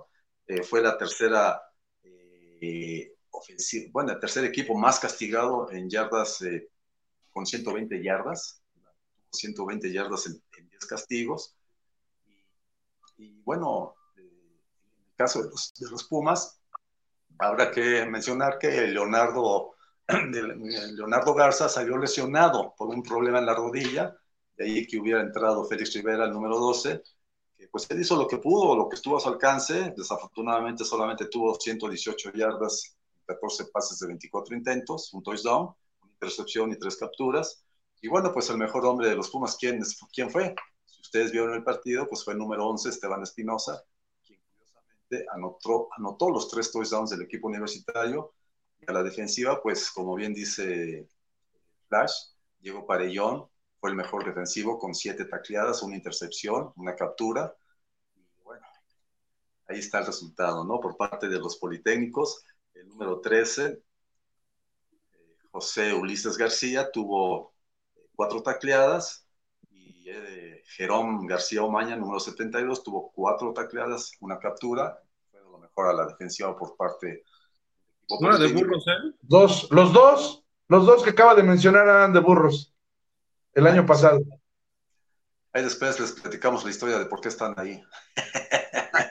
Oye, el, el, que metió un touchdown de las blancas era el que estaba en burros antes, era el 21, me parece. Hurtado, ¿sí? Hurtado. Julio Hurtado, sí. ¿Fue el del fútbol, no? ¿En ese estadio o no? No, no, no, el de, era Aarón García, el que, el que te anotó, era Aarón García, el que dice que soltó la bola. A mí me anotó, a mí me anotó. A tus águilas blancas. Sí, otro de los ex burros, Julio César Hurtado, anotó un touchdown, ¿verdad? Y bueno, estuvo nivelado, estuvo eh, equilibrado el ataque y la ofensiva y la defensiva de Águilas Blancas resultado, pues, que a pedir de boca para Enrique Zárate para la gran afición politécnica, como, que como siempre hizo la gran entrada del lado politécnico. Un ambiente de fiesta, sin ningún problema, todo tranquilo, buena vigilancia. Bueno, pues ahí está el resultado que dará mucho que pensar al coach Canales, porque yo pienso que no esperaban este resultado tan abrupto, tan contundente, y como bien dice el Flash, el cuarto cuarto fatal para ellos. Tres anotaciones recibieron en ese último cuarto. Y bueno, pues habrá que ver esa defensiva, eh, qué es lo que tienen que hacer para mejorar sus números, ¿no? Pero bueno, la última fue la patada, ¿no? O sea, eso. Pues, eh, pero no deja de doler, mi querido Gil, también. O sea, no es posible que te regresen una, una patada corta al touchdown. Sí, fueron 46 yardas. 46 yardas, nada más las tomó de, iba racita la patada, le botó y vámonos, patas, ¿para qué te quiero? Y vámonos hasta el Y luego, pues también daba tristeza ver cómo la tribuna universitaria, cuando ya el marcador iba 35-14, pues empezaba a abandonar. Empezaba a abandonar el estadio molesta porque pues, los Pumas no, no reaccionaban. Bueno, pues ahora van a visitar a los Aztecas, los Pumas CU, un partido difícil. Se pone interesante, se pone interesante.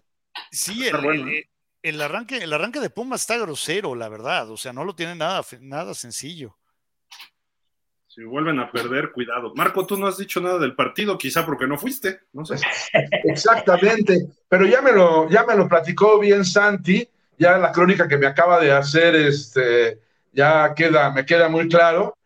Eh, fíjate que aquí en casa estuvimos este, pues, viendo el juego y bueno, ahora sí que me voy a volver como Gildardo, muy contreras, porque Flash dijo que muy bien Patiño, eh, este, eh, Santi dijo que su mejor actuación de, Mike Patiño, y, incluso lo nombraron por ahí el jugador, el MVP casi del partido, o sea, la verdad se llevó muchas, sí, lo, lo, lo dicen que fue el jugador más importante, sin embargo, fue el que menos me gustó a mí y a tres corebacks que yo tenía a mi lado en el medio tiempo dijeron, ojalá metan al Raider, porque nada más... Y sí es cierto, o sea, no solo tiene una intercepción que se la regaló a Parellón, se la puso en las manos. Hubo otras dos que regaló, pero que no las quisieron los Pumas. Eso ya no es, ya no es problema. Una de ellas, Hugo Campos, se la, se la pusieron en las manos y no la quiso. Sea, hubo dos que se la pusieron en la mano y no, quis, no quisieron interceptar. Siento que a mí no me gustó todos los pases de más de 15 yardas, híjole, sueñas se lo van a interceptar. Todos los pases cortitos de 10, 12 yardas, bien, los pone, tiene mucho, da mucho tiempo, se mueve bien en la bolsa y los coloca perfectos, pases cortitos a corredores. Y si algo le sobra a Águilas Blancas son receptores y corredores, y además sus corredores atrapan bien y dan después más yardas. Por eso es el, el gran número de yardas que tuvo, no en pases largos, porque los pases largos casi todos se los interceptan. Bueno, o, más bien cerca de la intercepción.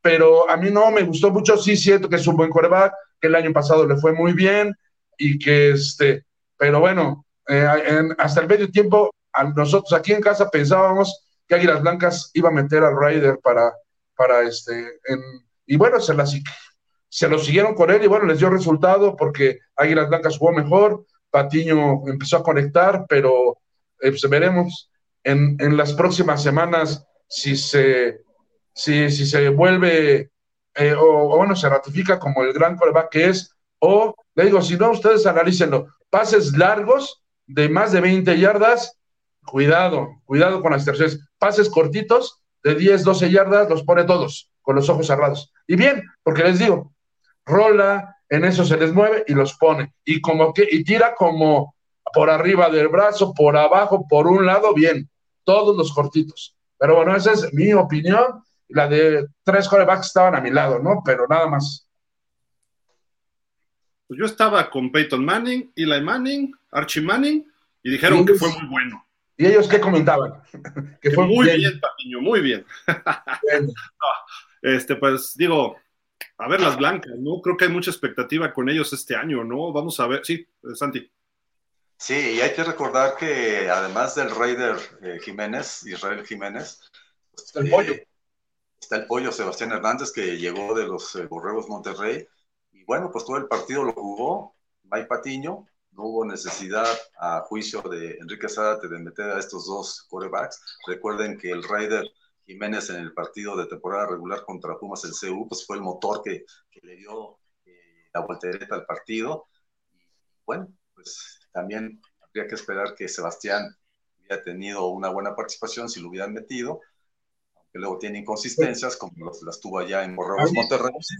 Ahí no sé realmente, o si tú sepas quién tomaría esa decisión, si Sergio Lavanderos o Enrique Zárate. Pues mira, yo pienso que ha de haber sido Lavanderos, ¿no? Como coordinador le dio la confianza a eh, Zárate a Lavanderos para dirigir al equipo ofensivamente y yo pienso que Lavanderos ha hecho buen trabajo como coordinador ofensivo de las Águilas Blancas.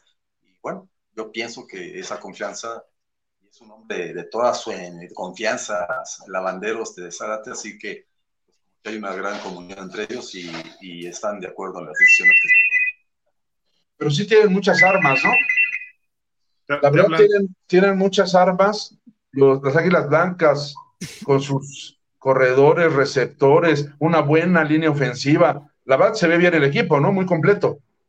Sí, la verdad que sí. Les, repito, eh, la, participación individual eh, fue de equipo, más bien a la ofensiva y a la defensiva. Un nombre así destacado, destacado, o sea, lo que hizo Mike Patiño, pues, se repartió entre todos los demás jugadores. Así que, pues, Águilas Blancas tiene una deuda muy grande con su afición, con el instituto, que no han sido campeones en más de 30 años, así que pues ahí está, muchos dicen que si este año Águilas Blancas no llega al título, pues casi, casi estaremos hablando del retiro, de la salida de, Enrique Zárate al frente del equipo. Bueno, ya con todo este apoyo que está recibiendo, pues lo tiene que demostrar y, por lo pronto, esta victoria contundente contra Puma CU, ahí queda, vamos a ver qué sigue, ¿no? y ya viste que les llegaron su premio, ¿ya viste cuál fue? ¿Cuál fue? Les llegaron cascos nuevos a todos los jugadores. Ah, bueno, pues qué bueno. Ya sabes de quién. Digo, ya sabes de quién, pero cascos nuevos para todos. Está bien, pues qué bueno. ¿No? Qué bueno que, exista ese tipo de apoyos. Sí. Aunque en lo personal, pues bueno, tengo mis reservas y no es eso, eso, no, lo voy a comentar, no lo voy a comentar porque yo me voy directamente a lo que es el juego, el fútbol americano. Sí, pero aprovechamos que bueno que ya tengan su casco nuevo. Pues sí. Oye, las blancas, 443 yardas totales, ¿eh? Solamente lo superaron los Pumas Zacatlán, que se agarraron a los burros blancos de, Barquito. Eh, digo, gracias, por cierto, este, a Uriel González, que antes nos las mandaba chavita las estadísticas y ahorita durante el programa le escribía al buen Uriel, le dije, oye, mándame las estadísticas, nada más se las mandas a Santi, no seas así. Y, ya, fíjate, me las mandó luego, luego el buen Uriel, como siempre, un abrazo al buen Uriel, que además ganaron sus Rams, felicidades. Eh, pero 443 yardas se me hace que es muchísimo para una defensiva de Pumas que no, no, no sé qué le pasó, ¿no? Sí, efectivamente fue la segunda mejor ofensiva de la, de la primera semana. La mejor fue, como ya dijiste, Pumas Zacatlán con 540. Y bueno, pues este, habrá que trabajar mucho José Luis Canales en esta defensiva. Habrá que ver que la salida del coach Roberto Cervantes, que estaba con burros blancos y después tuvo que irse por cuestiones personales. Pues, yo no sé si la persona que llegó como responsable de la defensiva de Pumas, eh, de, de, Pumas EU, pues habrá que ver hasta, qué, hasta dónde puede llegar, ¿no? Hasta dónde puede llegar y porque sí quedó evidencia. Pues era el, coordinador defensivo de los Pumas era el coach de, este, del gimnasio. Ahorita dices, en este año.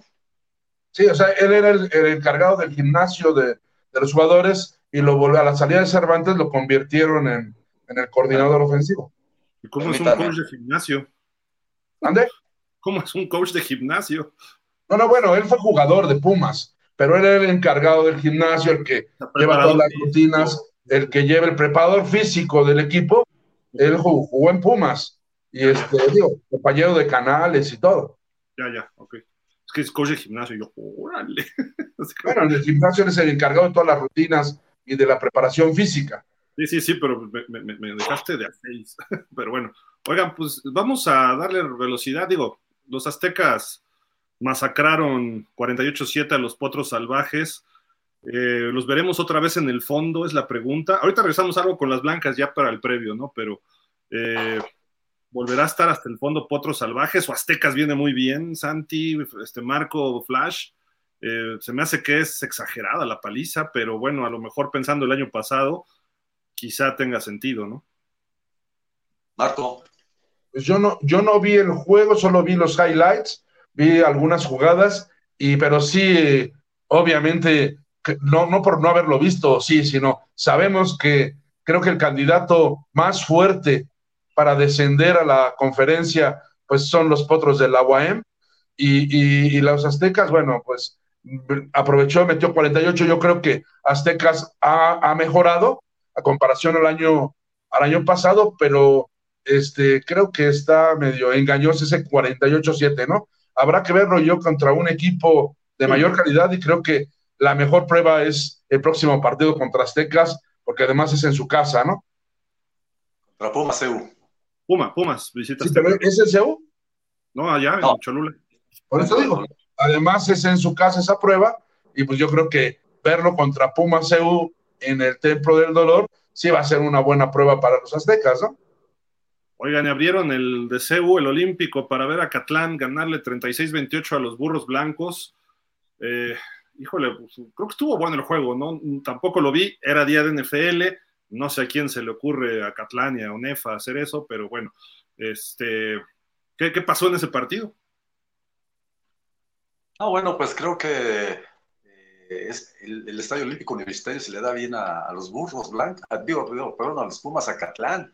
Recuerden en el año pasado, en el 2020, que no fue una temporada de campeonato, los Pumas a Catlán vencieron a las Águilas Blancas, un juego también de domingo, Ahora derrotan en otro juego de domingo a los burros blancos y se le da bien el estadio. Incluso se lo comenté a, a Johan López, el coreback de los, de los eh, Pumas, y me decía, bueno, pues sí, afortunadamente hemos tenido buena actuación aquí en el Estadio Olímpico, pero bueno, nosotros tenemos que ser eh, competitivos en cualquier escenario y sobre todo en nuestro estadio principal. Y bueno, una muy buena victoria para el equipo de... ¿Dónde va a jugar a Catlán este año de base? ¿En, su estadio? En su estadio, allá en la FESA Catlán, efectivamente. Así que una buena victoria para el equipo de los Pumas Catlán, sobre todo de lo que ya comentaste, Gil, al principio, de que Acatlán dejó que desear el año pasado a tener una marca de tres ganados y solamente, y perdón, solamente tres ganados y cinco derrotas, cuando todo el mundo pensaba que era uno de los equipos abocados a estar en, las, en la postemporada, y a final de cuentas se quedó en el camino. Y bueno, pues iniciar con una victoria entre Burros Blancos, que, estrenaba Cruz en Rafael Duke, pues habla bien, y sobre todo la gran labor que hizo Johan, también Hussein eh, Santillán, el hijo de aquel extraordinario jugador de los centinelas del Cuerpo de Guardias Presidenciales, que lleva el mismo nombre, Hussein Santillán. Y, bueno, pues este, un marcador este, que en su momento llegó a estar 33-13, parecía que Pumas Acatlán iba navegando tranquilamente, y empezó a apretar el equipo de Rafael Duque, se puso 36-28, y todavía estuvieron peleando en las últimas eh, instantes del encuentro, pero desafortunadamente su defensiva no pudo detener eh, los avances de Acatlán, incluso dos veces se la jugaban en corta oportunidad para buscar el primero y diez, cuando ya el tiempo iba acabando, y por milímetros, milímetros, ¿verdad? Obtuvieron ese primero y diez que le dio vida al equipo de Acatlán para asegurar la victoria. Bueno, pues ahí está una victoria importante para el inicio de la temporada de Horacio García, ¿no? Tiró tres de touchdown, Johan, ¿verdad? Y una intercepción. Una, una intercepción. Todo, lo superó Iker Ayala de Linces con cuatro touchdowns. él fue el mejor y también este Iker Colín, que también tuvieron los dos, cuatro pases de anotación. Ok. Pues ahí está lo que fue la semana uno.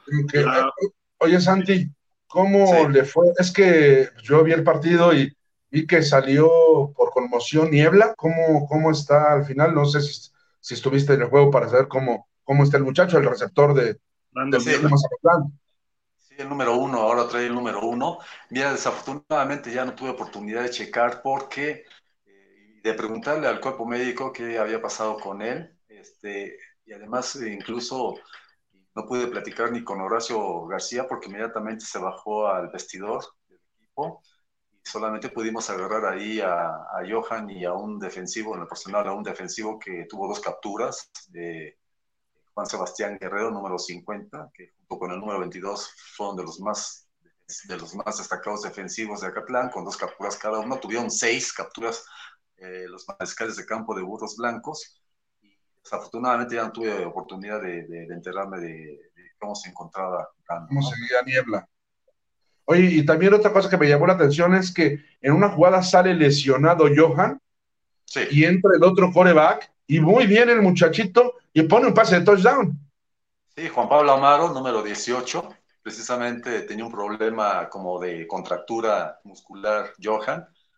Y este muchacho entró y en la primera oportunidad lanzó un pase de 32 yardas. Y, y fue como que dijo a Johan, eh, dijo Johan, no, mejor sí regreso y vámonos otra vez, porque si no, ese muchacho se ve que, que lanza bastante bien. Un pase y el pase de touchdown perfecto. La verdad es que se ve bien, se vio bien para presentarse ese muchacho. Y Johan había dicho, no, antes que suceda otra cosa, ya estoy listo, ya estoy de regreso. Se me figuró mucho ese partido al de Linces, que iba muy cómodamente ganando Linces y de repente se empezó a poner emocionante. Igual acá, Pumas tomó una ventaja clara, ya iba muy fácil y de repente los burros empezaron a reaccionar. Otra cosa que me llamó la atención fue que, que no abriera Axel Medina de coreback de burros, sino abrió Aldo. Entonces, el que es el pateador. Y, bueno, y que siempre en intermedia fue, fue pero siempre estuvo muy atrás y ahora le dieron su primera oportunidad, el primer, digo que no sé si es su tercero o su cuarto año y es su primera vez, la primera vez que es titular, o sea, que abre un juego como coreback, y creo que lo hizo bastante bien, tan así que lo mencionaste, que creo que fue el que más yardas, más yardas tuvo, ¿no? De los, esta semana de los, de los corebacks, Aldo Herrera. Entonces, pues, la verdad es que le da otra, otra dimensión al equipo, es decir, algunos dicen, digo, yo tenía ahí algunas personas a mi lado y dicen, no hay comparación de corebacks. Es mucho mejor Axel Medina de brazo. Pero la cuestión de Aldo es que tiene mucha movilidad. Entonces, él corre, eh, se mueve y pone. Aunque Axel tiene un brazo, entró en, algunas series y, enseguida puso dos o tres pases que se ve la facilidad que tiene para lanzar. A lo mejor ahí la movilidad no era tanto porque, eh, fíjate, yo no culpo tanto a la defensiva de Burros, más bien a la, a la línea ofensiva de Burros, que no le daba tiempo a sus corebacks. O sea, la verdad, la ofensiva de Burros no le daba tiempo y los corebacks tenían que andar corriendo. No sé cuántos, si tengas ahí cuántos sacks tuvo Burros, pero la verdad es que Aldo y Axel los traían, pero si, este, o, es muy buena, seis, seis sacks. Sí, yo creo que falló bastante la, la línea ofensiva con todo y su gran liniero Chacón, que se siente este, un jugador de NFL, etcétera, este, con todo y su Chacón, los traían a la línea ofensiva, nada más. Y la línea defensiva de Burros, la verdad, yo la vi bien. O sea, hay unos grandototes por ahí que, que están, que le va por carrera, difícilmente les avanzaban, sino ahí fue, este, fueron por, por pases y con la habilidad de Johan, que en una hubo una carrera que también se, Johan avanzó no sé cuántas yardas, pero sí, les avanzó más de 30 yardas, pero sí, este, yo creo ahí el que culpo más es a, la línea ofensiva de, Burros, de que se vinieron un poquito para abajo, pero el partido se puso cerrado y se, al final se puso entretenido y decían, ay, está reaccionando Burros, aguas y vuelve a anotar, ¿no?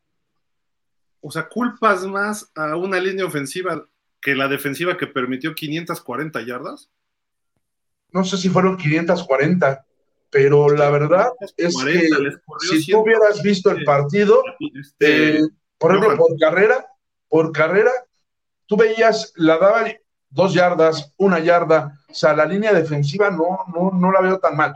Ahora, lo que tiene mal Burros es su perímetro, porque se fue todo, está ahora vestido de rojo eh, y está en Águilas Blancas. Es más, el coreback el coreback de, de, de, Burros, el que era el año pasado, el segundo coreback, es este, el número 12, y Gareda, o no, me acuerdo está como, por ahí si tienes el roster de Burros, es el número 12, está jugando ya, lo, ahora es, el safety, era el coreback el año pasado, ahora está de safety, y lo traían, todas se las completaban, todas, Cigarroa se apellía. Catlán les corrió 236 yardas, Marco. No sé en los números, pero o sea, no llevé, no llevé los números. Pero ojalá puedas ver el partido y tú me dices si ves tan mala la defensa de, de, Burros. Más bien, bien la ofensa de, de Acatlán. O sea, tú sabemos que el Kobe es tal vez ahorita, tal vez el mejor coreback que hay en la ONEFA. Para mí, el mejor coreback que ahorita que hay en ONEFA es él. Hizo 115 yardas, pero hubo un corredor de 95. El 35. como que a mí no me choca, no me choca mucho que, la línea defensiva es muy buena. No, pues, la verdad, para mí es lo mejor de Burgos.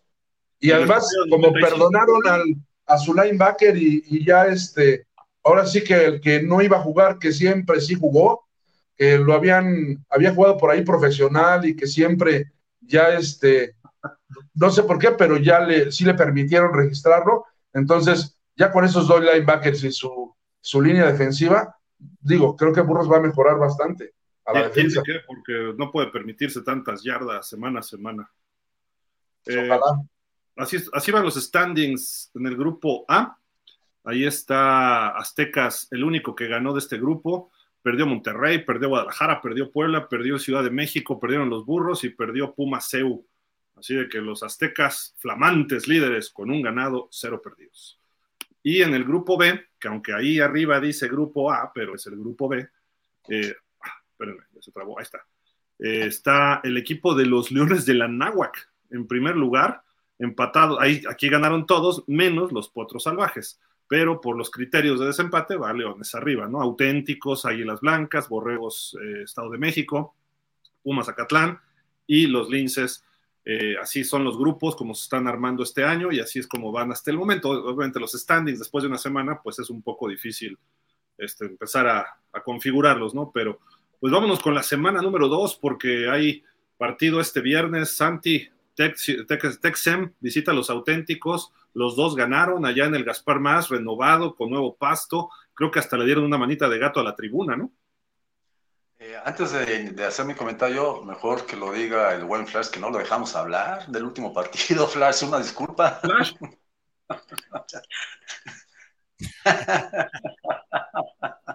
No, no, no, para nada. es que se quedó triste desde que hablamos de los Pumas. Me entró la depresión, mano.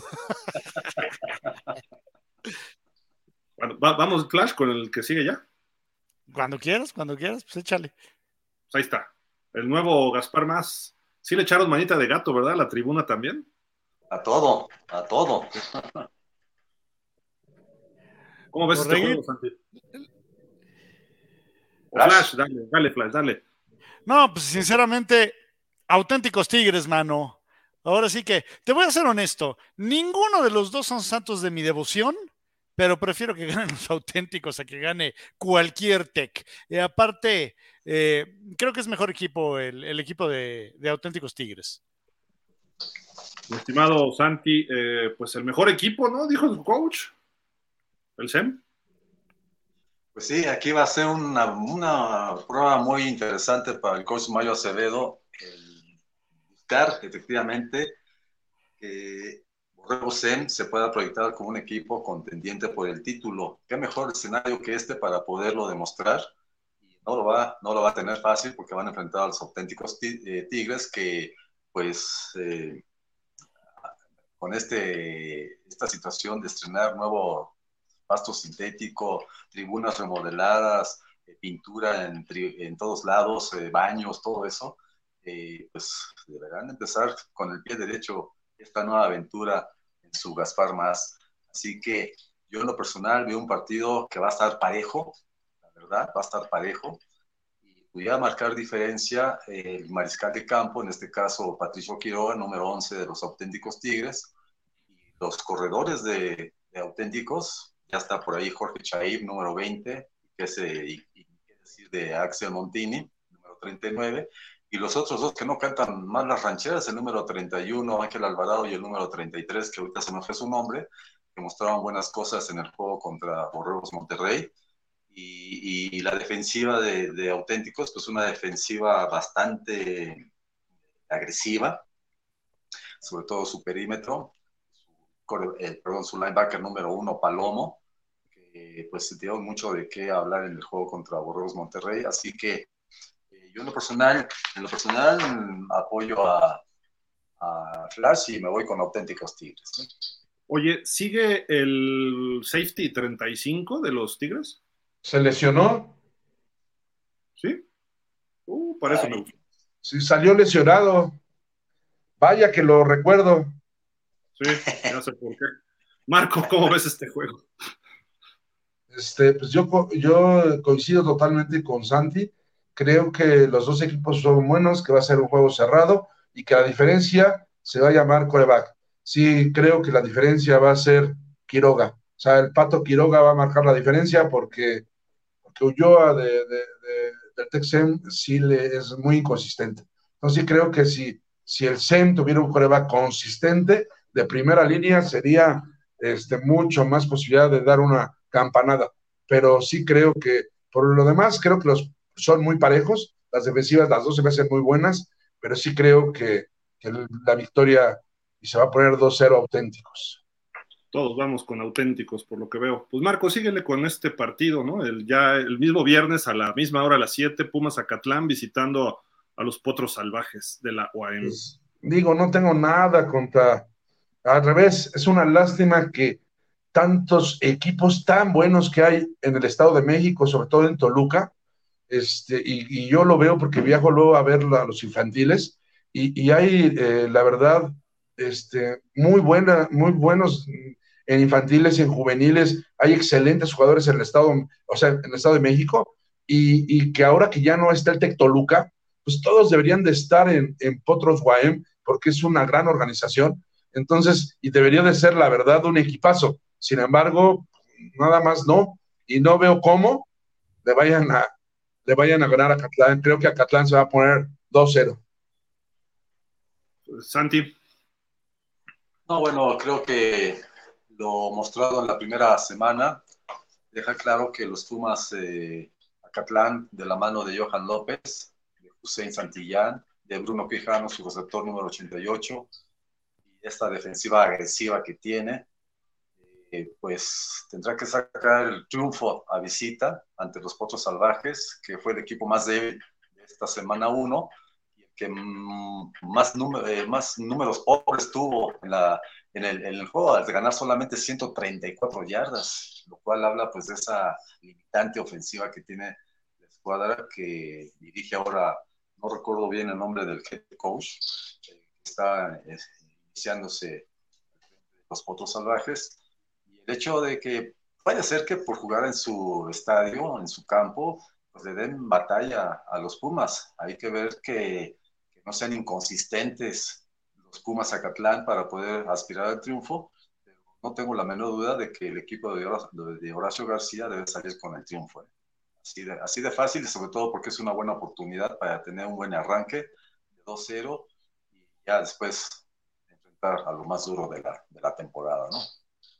Flash, si C1 gana, por lo menos tienes a Catlán, ¿no? De, de, de, de recurso ahí, ¿no? no es lo mismo, mi querido Gil, pero bueno, nunca está de más que saquen eh, la cara a los señores de Acatlán. Eh, la verdad creo que debe de levantarse con, con, la victoria el equipo de Pumas Acatlán, a pesar de que se juegue en el Pichardo. Eh, voy a ser honesto, creo que es el equipo más flojo de toda la, de, toda la conferencia de los 14 grandes, hablando de, de los potros. Entonces, eh, y tomando en cuenta de que Horacio es el coach de, Pumas, creo que es el que, el que deba de levantarse con la victoria. Eh, si bien este equipo de los Potros suele ser muy, muy aferrado, muy difícil en intermedia, algo pasa que no dan ese estirón en, en Liga Mayor. Entonces, eh, creo que los Pumas deben de, de ganar todos vamos con Acatlán, yo también ahí estoy con, con este equipo. Eh, vamos, pues, contigo Flash, síguele de una vez, platícanos de este partido. Eh, ya es el sábado a las 12, ahí en el Wilfrido Macién Zacatenco, Tech Ciudad contra Burros Blancos. Ay, hijo, eh, me, me, pones en un predicamento sumamente... Okay. Híjole, que va en contra de todos mis principios, Gil. Alguien tiene que ganar. Entonces, no, eh, la verdad, eh, creo, híjole, me queda mucho la duda. Van a empatar, dice Flash. Van, van a empatar, imagínate. No, no. Eh, fíjate que eh, creo que a estos burros les va a pegar la cantidad de jugadores que perdieron eh, hacia Águilas Blancas. creo que va a ser un juego pare parejo, pero que al final del día se van a terminar llevando los del TEC. porque al fin y al cabo, híjole, ¿Fueron qué? ¿Ocho jugadores los que se fueron ahí las blancas? Once. Ah, once. ¿Qué, qué, qué es esto? ¿La LFA o qué? ¿Qué es este? Eh, Dinos llevándose gente de galgos y de reyes. Ah, ¿De qué se trata esto? ¿Sí? No, bueno. Creo que eh, ese detalle va a terminar, eh, pues, metiéndole el pie de, de, de, forma severa a los burros blancos del Instituto Politécnico. Y los borregos del TEC de, de la Ciudad de México, pues creo que se van a levantar con la, con la victoria, sí, pero sí creo que vaya a ser un juego cerrado. Marco. Pues yo, este, yo, este partido, creo que Burro se pone 1-1. Digo, yo, ojalá jueguen como reaccionaron contra Pumas Zacatlán, creo que, que sí pueden hacerlo, o sea, combinando a sus corebacks, tanto Aldo Herrera, que me gusta cómo se mueve, eh, la, versatilidad, la versatilidad que tiene, y Axel pues el brazo, el gran brazo que tiene. Yo creo que Burros puede despertar, el coach Duke seguramente este, se va a poner también las pilas, no, no se va a querer poner 0-2. Entonces, si tiene, si tiene alguna posibilidad de, de, ganar a alguien, va a ser a este Borregos, porque a otro Borregos, o sea, cualquier otro Borregos lo veo muy difícil. Uh -huh. Incluso a Guadalajara lo vería un poquito más difícil vencerlo. Al SEM, bueno, claro, ahí yo le iría con el SEM y con Monterrey, pues con Monterrey creo que al, de los pocos equipos que les puede ganar es a este, entonces yo creo que debe aprovechar, porque como sea, Borregos, eh, Ciudad es, son un buen equipo, pero la mayoría son novatos, creo que todavía no están, aún cuando tuvieron la reacción contra Linces y, y despertaron, no creo que estén listos, yo me quedaría con burros blancos, y es en el Wilfredo Maciú también. Oye, Santi, ¿cómo se llama el coreback del Ciudad? Eh? Este... Sí, Iker Colín. Número 5. Él fue, él, eh, me equivoqué, él fue el mejor eh, pasador de la semana 1, fue el que ganó 375 yardas, completó, 20, ajá, completó 25 pases de 37 intentos, cuatro touchdowns, tuvo tres capturas, y eso es lo interesante. Eh, Marco mencionaba hace rato que por qué no había iniciado Axel Medina número dos de Burros Blancos. Y preguntando ahí en la banca de Burros Blancos, nos dijeron que era por cuestión de scout. O sea, trataron de, pues, eh, hacerle ver a, a Pumas Zacatlán que si tenían el juego eh, preparado para atacar a Axel Medina, pues no, van a tener que atacar a, a Aldo Herrera.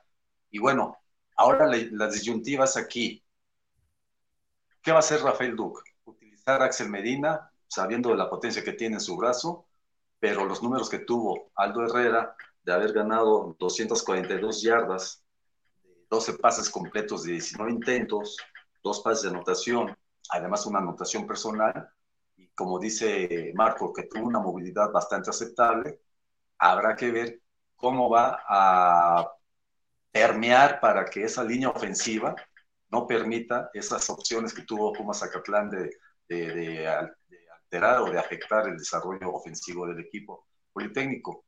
Eh, yo recuerdo una jugada en un intento de, punto extra cuando la pizarra iba 13-13. Le tomé una foto al coach Duke con una cara de pocos amigos y pregúntame a quién estaba regañando por no haber hecho bien o por haberse cambiado de posición al momento de buscar el punto extra. Al capitán, al número 79. A él lo castigó, bueno, le puso una regañiza. Y si tienen oportunidad de ver la foto en mi Twitter, es impresionante el, gesto de, Rafael Duque, de cómo está tan molesto. Trátese del capitán o no del capitán, él agarra parejo. Entonces, la línea ofensiva tiene que hacer su papel para poder aspirar a esta victoria. No va a ser fácil. Iker Colín tiene un brazo que ya lo ha demostrado, tiene a su hermano el número 85 como receptor, está Carlos Confalonieri, y eso va a ser lo difícil que va a tener que atacar el equipo de burros blancos. Hablaba Marco del perímetro del equipo de burros blancos, afortunadamente por ahí hay un elemento que está dando la cara por el, por el equipo, número 33. Expuma, expuma. No le digas a, a Flash porque se va a molestar. ¿Cómo es posible que es el nieto del fotógrafo de Robles, el que por años fue el fotógrafo de, Pumas? ¿Se acuerdan de Robles, el fotógrafo? Es su nieto. No, no es su nieto, es su hijo, este, Marco, es su hijo. No, no, no, no, le digo del fotógrafo del señor, del que ya falleció. Ah, o sea, de Robles, el Robles el que por años estuvo en Pumas, porque su hijo también se quedó de fotógrafo, que es el papá del muchacho pero el, señor, el señor Robles, que conocimos por años, ¿no? Yo creo que como 30 años o 20, 30 años estuvo en Pumas de fotógrafo, de todas las infantiles y todo, es su nieto. Entonces, este, y se hizo en Pumas, ¿no? Él creció en, en, Pumas de infantiles y ahora fue el, ese 33 que interceptó y que lo ha estado haciendo muy bien desde el año pasado. No, y además tuvo una otra otro fumble recuperado por intervención de su compañero número 32, que no recuerdo el nombre. Y el año pasado, recuerden que el partido contra Águilas Blancas también hizo una intercepción y se le regresó de anotación. No sé si lo recuerden, ese, ese, ese intercepción. Entonces, este muchacho está dando la cara y bueno, hay que tener cuidado con él, sobre todo para Johan López, que ya fue interceptado por él y ahora pues tendrá que cuidarse Iker Colín para no verse afectado en sus aspiraciones de triunfo. Así que un partido va a ser cerrado. Va a ser cerrado, pero yo no tengo duda de que tiene que ganar Burros Blancos. O sea, tratándose del coach Luke, él tiene que sacar este triunfo porque va a jugar en su casa y tiene que demostrar que el paquete no le va a quedar largo, eh, grande, perdón, y sobre todo por la experiencia que tiene el coach Luke. Habrá que apretar tuercas en su staff de cocheo, sobre todo a la defensiva y en la, y en la línea ofensiva de su equipo para poder aspirar al resultado, pero pienso que no va a ser un triunfo fácil, va a ser un partido apretado, pero la victoria debe quedarse con burros blancos. Va a ganar el Ciudad como 50-45, vas a ver. Oye, eh, esos, esos marcadores son como aquellos de, de Centinelas con Antonio Toro, mano. Flash, creo que te tienes que retirar, me estabas diciendo, ¿no? Hace rato, pero sí, los picks de los otros tres partidos, ¿no? Antes de que te vayas, no seas así. A ver, eh, échalos. Este... Blancas contra Leones Anáhuac. Blancas, Leones Anáhuac, no, blancas. Digo, por mucho que me pese, creo que eh, las Águilas Blancas son uno de los tres mejores equipos de la liga. Luego tus Pumas de toda la vida visitando allá en Cholula, en el Templo del Dolor Aztecas. Perdón, me gana el corazón. tienen que rebotar los Pumas, mano. Tienen que, desquitarse de esa, de, esa derrota, aunque no está fácil. y el último es, ¿qué? ¿Guadalajara en Puebla? Sí, ¿verdad? A ver. Guadalajara en Puebla. Híjole. ¿Sabes qué? Me voy a ir con, con el coach Fisher. Ok. Bien, bien, bien, bien. Pues Flash, algo más para que te vayas ya. Sabemos que tienes que hacer cosas, pero. Tenemos que hacer cosas, mano. Tenemos que atender el changarro. Eh, no, nada, muchas gracias. Eh, ahora sí que nos vemos aquí la próxima semana y ya platicaremos de cómo eh, los Pumas sacaron la cara y, le fueron a, pegar una desagradable derrota al, equipo de, de Cholula, mano. 0-2. 0-2, Clash, 0-2. No está fácil, ¿eh? No, no, no, no está fácil. Ojalá, ojalá y, y Puma sepa eh, contestar y, aprender de, la derrota pasada.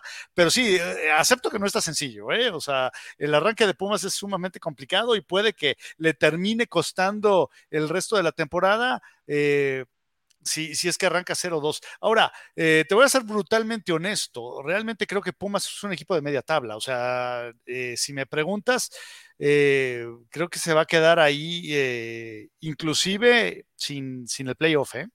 Creo que. pónganse a grabar lo que acaba de decir el Flash. No, no, no, tengo que ser honesto y tengo que ser objetivo. O sea, yo quisiera que los Pumas fueran campeones. Sé que no lo van a hacer.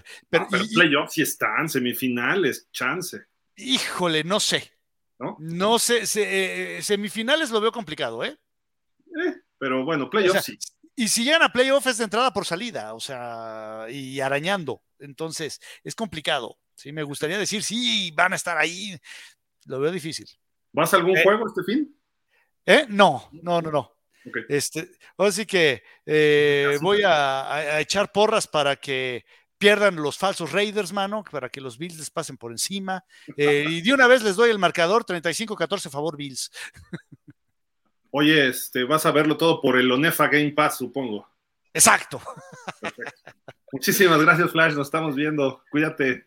Santi, Gil, Marco, pórtense muy mal. Ahí nos vemos. Vemos, que estés bien, Flash. Yo, yo voy con el Tech Ciudad, ¿eh? pero va a estar muy bueno este partido. Me duele ir en contra del coach Duke. Este, porque sé que es un muy buen coach, pero la explosividad de esta ofensiva creo que le puede hacer daño, así como hizo a Catlán, creo que le puede generar problemas, sobre todo por aire, a los burros blancos.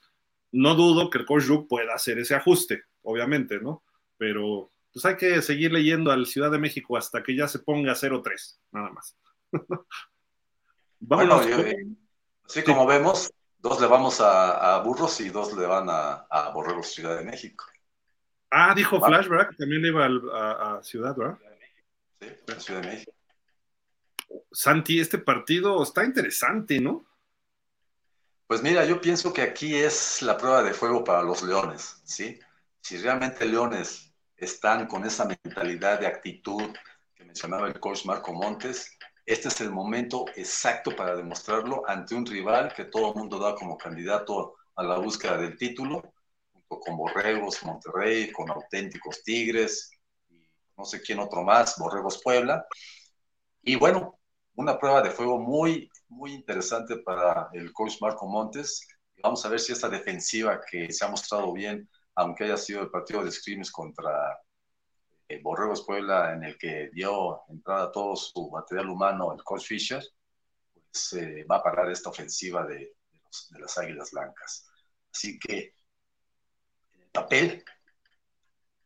el papel deben de ganar las Águilas Blancas, ya por lo mostrado ante los Pumas CU.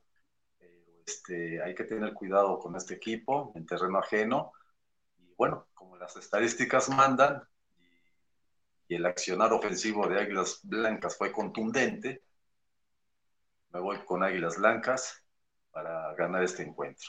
Así que, pero no dejo, no dejo eh, dejo abierta, más bien, dejo abierta la posibilidad de que Leones pueda dar la sorpresa y se pueda llevar el resultado. Pero bueno, el papel debe de ganar las águilas blancas.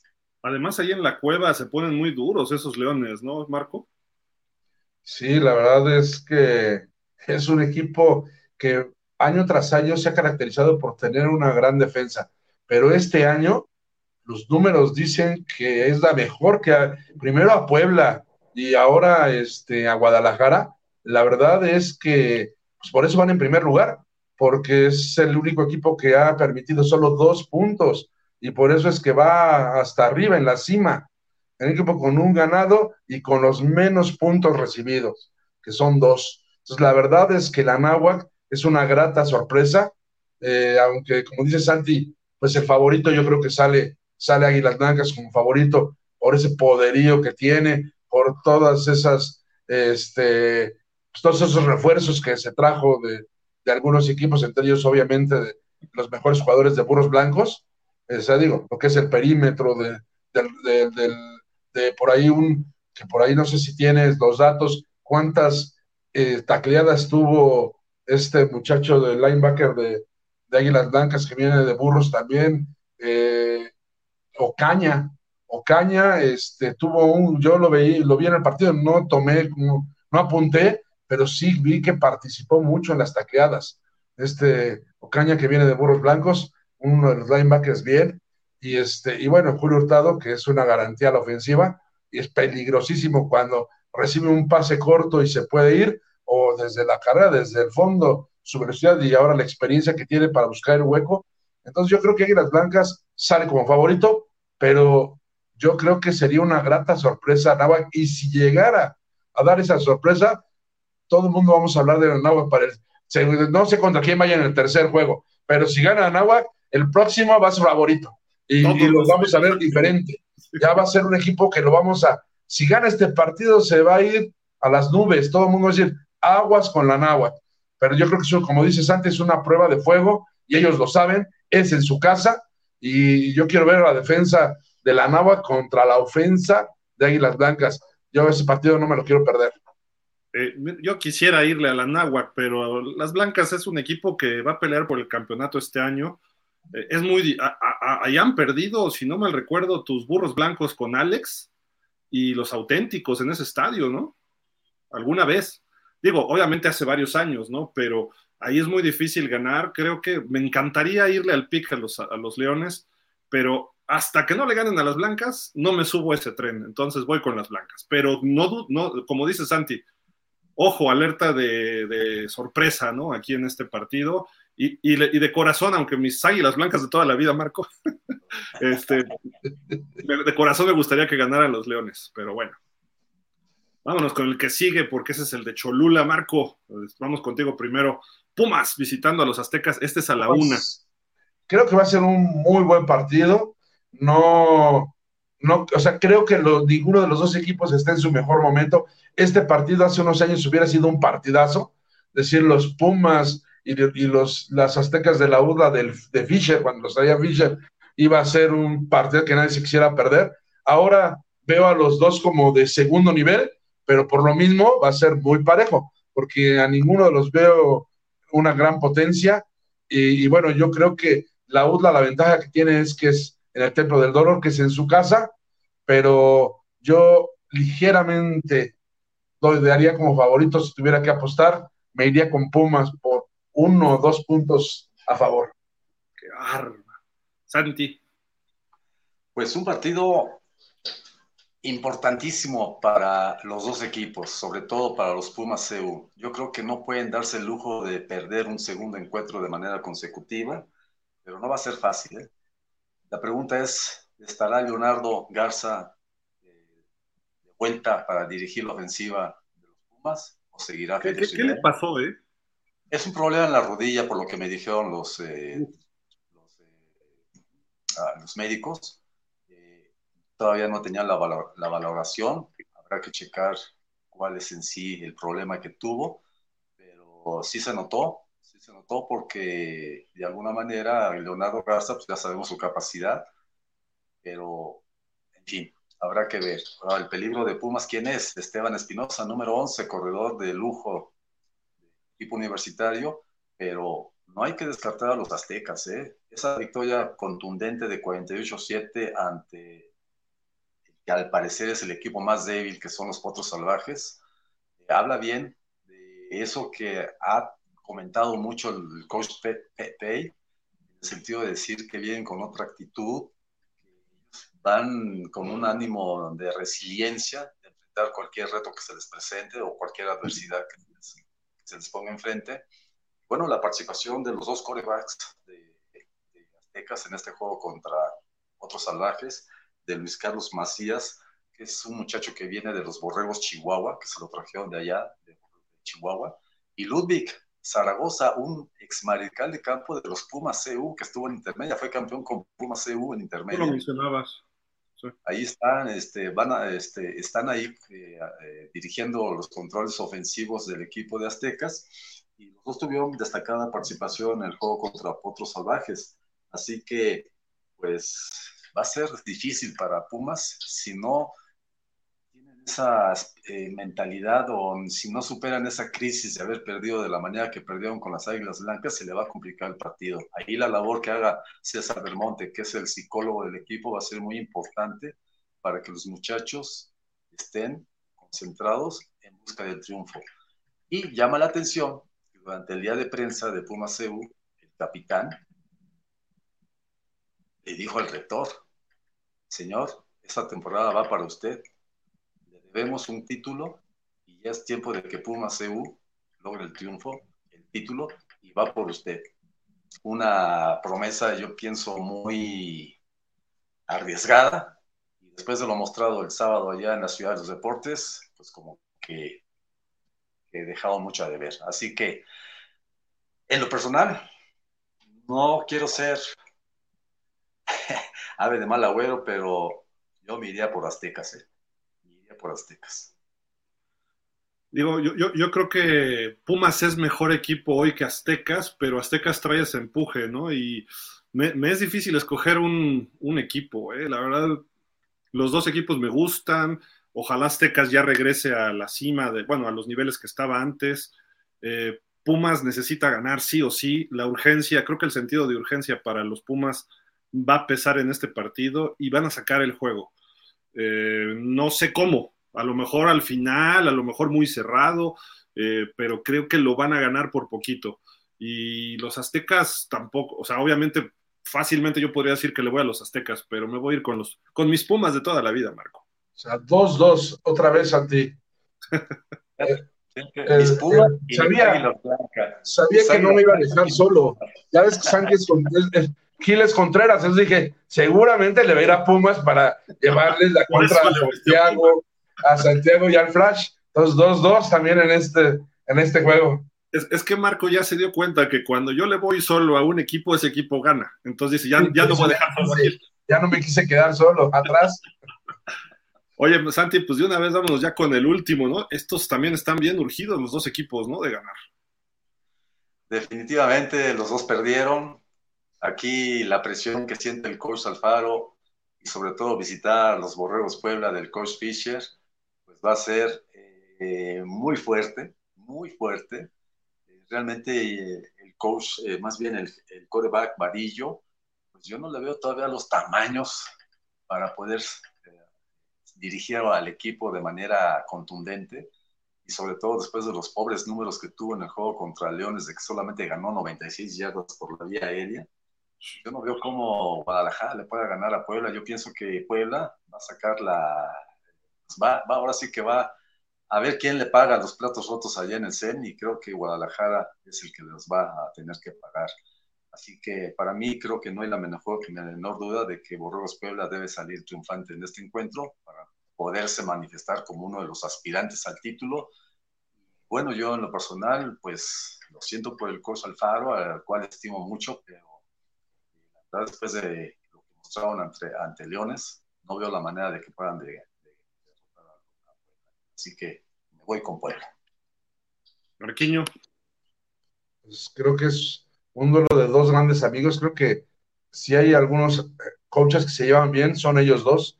Tienen una amistad muy, muy eh, eh, estrecha, Fisher y Alfaro. Y por lo mismo también se, se, les gusta jugar entre sí porque hay esos grandes amigos, pero en, en el campo son dos grandes estrategas frente a frente y siempre han sido duelos muy importantes.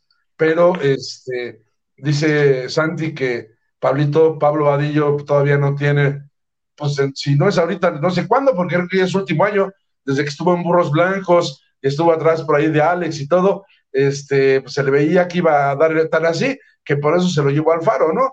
De Burros Blancos, digo, no se lo llevó, Pablito fue el que le fue a decir al Faro, oiga, coach, yo me quiero ir con usted, quiero jugar, y este, pues hasta tu examen se quedó, y, le ofrecieron por ahí una beca y se quedó en, en este, en Borregos Guadalajara, pero sí, efectivamente, no ha dado el estirón que esperaba Alfaro, le tenía mucha, mucha fe y pues ha quedado a deber un poco, me cae muy bien el muchacho, es un, buen, buen joven, pero, pero sí, no, nunca dio creo que el estirón y creo que es su último año. Y este, yo creo que Puebla debe ganar, pero no ganar cerrado, porque si no va a dejar dudas. Yo creo que, que, que Fischer va a querer ganar de manera contundente para decir, no, Puebla aquí está y, vamos, o sea, y debe ser de manera contundente. Si gana cerrado un 15-13, 17-14, muchos vamos a empezar a dudar de Puebla cuando lo estábamos poniendo como uno de los favoritos para el título. Entonces, yo creo que va a ganar Puebla y lo debe, más le vale a Fischer hacerlo de manera contundente. Y y la verdad es que Alfaro, si se pone 0-2 y le ganan de manera contundente, híjole, yo creo que las autoridades de Guadalajara ya van a empezar a pensar en que tal vez hay que habrá, habrá que haber un cambio. Ojalá y no, ojalá y no. Yo creo que es un proceso. Guadalajara, aunque se ha mencionado que hay equipos, creo que, y él nos lo dijo hace como dos años, ¿no? Que lo entrevistamos, dijo, es que se ha estado generando, digamos que la industria del fútbol americano en una ciudad y en un estado donde es futbolera, ¿no? Entonces, poco a poco y creo que tendrá que reclutar algo mejor, tendrá que hacer algunos cambios, pero yo personalmente dejaría al Faro por lo menos dos años más. Eh, pero sí, la mayoría de, las autoridades de, de, alguna institución o algo, y cuando piensas a largo plazo, te dan cinco años para dar resultados. Este es su sexto, es su sexto año, igual que el Goofy. O sea, si el Goofy no da resultados, si Alfaro no da resultados, digo, a los dos los aprecio, sobre todo Alfaro, lo aprecio mucho más. Pero la verdad es que siendo objetivo y poniéndote de las autoridades, oye, seis años, y si en seis años no se ve algo, pues yo así tener ocho años para un programa, si te, voy a dar ocho años, y con los sueldos que, que gastan los techs, yo creo que sí es mucha inversión, ¿no? Yo hago una pregunta, ¿quién lo va a hacer mejor que él? Ese es un problema. No hay mejores coaches que él. Si se hubiera llevado al coach Rivera, ya nos tendría en la final. Ah, por Dios. Marco, te perdimos. Alerta Amber, ¿dónde está Marco? ¿Dónde está Marco? no, no, no, la, verdad, reconociendo, el coach, el Yoyo, es de los mejores coaches que hay. O sea, sí, Alfaro es muy bueno, pero el, pero el Yoyo, la verdad, es de los mejores coaches que hay. Hay que reconocerlo. Sus campeones Con el que me digas, o sea, y perdía con analizamos coach por coach, yo creo que yo, yo sí está por arriba de muchos, ¿eh? Yo creo que no, ¿eh? Yo creo que no. Yo creo que ha tenido suerte en, muchas, en muchos momentos, eh, sacó ventaja de algunas condiciones, el pole andaba muy mal, con auténtico se repartía. Si fuera muy bueno, hubiera barrido 10 años seguidos la UNEFA, ¿no? Pero ¿cuántos títulos tuvo en Pumas? Pumas era un equipo que no ganaba nada cuando llegó el yoyo y cuando llegó lo empezó a ser ganador. ¿Cuántos títulos? A lo mejor, como dices, se, apunta hasta los títulos de, pero la verdad no es un equipo ganador. Lo que a mí es más, los Pumas que estaban por ahí todavía, de los de Félix Buendía, todavía fue gente producto de él, que él eh, trabajó desde infantiles, juveniles y eran hasta lo, todavía producto de él. ya lo veremos en, en algún, ojalá llegara a dirigir otra vez en Liga Mayor y, lo viéramos para que te des cuenta que realmente a mí se me hace de los... A lo mejor no es el coach, muchos lo odian, muchos lo quieren, pero hay que reconocerle que es un coach muy inteligente. Se sabe rodear de gente... Eso. Se me hace como el coach Duke. El coach Duke es un coach muy inteligente porque se rodea de buenos coaches para tener buenos equipos. Y el Yoyo igual, ¿eh? Se sabe rodear de, de buenos coaches para tener buenos equipos y además él es un estratega. A la defensiva es muy inteligente. Fue el maestro del Black y la verdad el Black también es uno de los mejores coaches. Como le fue en Barcelona. no, defensivo, o sea, como coordinador defensivo, el, el, el Black es un muy buen coordinador defensivo. Mira, el coach Rivera, cuando se quedó sin coordinadores con los Reds, no supo qué hacer. Y, y, se, se, vio su carencia de selección de jugadas, de estrategia, etcétera. Ah, no, sí, pues es bien complicado ser, ser este, head coach y coordinador. Ay, sí se equivocó. Eso sí se equivocó al dejarlo ir. O sea, debió haber contratado, ¿sabes qué? Hasta acabar la temporada, tanto al coordinador ofensivo como al coordinador defensivo debían haberse quedado. Creo que ese fue su error. Mira, él como líder lo reconozco, como mente de fútbol no, porque toma decisiones terribles, terribles. Cuarta y doce y se la juega, le funcionaba cuando estaba con los Pumas porque jugaba contra los frailes, pero lo, tomas una decisión así en un mundial de fútbol americano contra Japón y no pides un tiempo fuera donde debes, pierdes el tercer lugar porque la patada no, no acomodaron después de un castigo, eh, con los Pumas, varias decisiones que tomó mal contra auténticos en finales, le costaron campeonatos. Eh, obviamente porque en la UNEFA no estaban equipos con los mejores jugadores de México en su momento. Entonces, creo que tuvo mucha suerte de sumar campeonatos. Hace buenos equipos, hace buenos staffs y coacha bien a los chavos. Punto. Pero cuando vienen los partidos fuertes, ahí es donde él ya no puede. Eso es lo que yo he visto del coach Rivera. No le estoy crestando méritos. Tuvo condiciones y se le dieron y la supo aprovechar. Pero se vende mejor de lo que él hace, eso sí, ¿no? Es muy bueno en relaciones públicas. Y afortunadamente para él ahorita tiene el mejor coordinador ofensivo joven en los Reds. Y seguramente va a traer al Black otra vez, ojalá y el Black se quede en Barcelona, ¿no? Pero que se traiga al Black y ahí va a tener un equipazo de Reds en la LFA. Pero si lo traes a la, a la UNEFA, no sé, depende qué staff tenga, y depende cuánto tiempo también le den para trabajar, ¿no? Eso es, a lo mejor en el TEC con todo el presupuesto, a lo mejor ahí sí va a poder hacer algo muy bueno, pero yo preferiría tener al coach Alfaro 10 millones de veces al coach Rivera, ¿eh? O sea, a ojos cerrados, pero personalmente esa, es mi opinión, por lo que he visto, por lo que él ha hecho, ha hecho programas desde abajo hacia arriba, eh, no ha caído en blandito, le ha tocado picar piedra y aún así llega a tener lo que tiene. Y él forjó lo, pues, tus hijos lo vivieron, ¿no? Ahí en, en, Burros, ¿no? Él forjó algo muy sólido que ahorita ya lo desbarataron, bueno, no lo desbarataron, lo movieron a, este, al casco, ¿no? De, de Zacatenco lo movieron al casco, pero eso que todavía sigue esa colita, si Águilas Blancas se coronara, por decir algo, pues todavía es parte de lo que armó Alfaro de una base ahí en Burros Blancos, creo yo. Pero yo le dejaría más tiempo en Guadalajara, eh, le diría, a ver, este año te fue mal, si es que supongamos que pierde y se pone 0-2 o termina con marca perdedora, el año que entra necesitamos playoffs y quizás semifinales. Es lo que yo le exigiría. Haz lo que tengas que hacer. Tráeme a un coreback estelar, tráeme a dos, tres defensivos, lo que hizo Águilas Blancas, pero yo todavía no me desharía de, de, de Alfaro. Ojalá y no, pues, o sea, que, que, que la gente que define su, su, futuro en el TEC Guadalajara, que ojalá y no haga lo que tú dices, ¿no? porque creo que Alfaro todavía mere merecería una siguiente oportunidad. Esperemos, no nada más. No, es, es, un gran coach, es un Pero, gran coach, estoy de acuerdo contigo. Yo digo, del lado de las autoridades, ojalá le den más tiempo, pero sí. ya son seis años y sí. digo, corre peligro, a eso me refiero. No que yo no pongo en duda la calidad del coach. Yo creo que Fisher, eh, este, el coach Alfaro, y, y, en este caso, a mi punto de vista, el Yoyo, son los tres mejores coaches que hay en México. Para mí, a lo mejor digo, seguramente hay otros, ¿sí? o para cada quien serán los suyos. Para mí son los tres mejores coaches de México. ¿Zamora de auténticos no te gusta?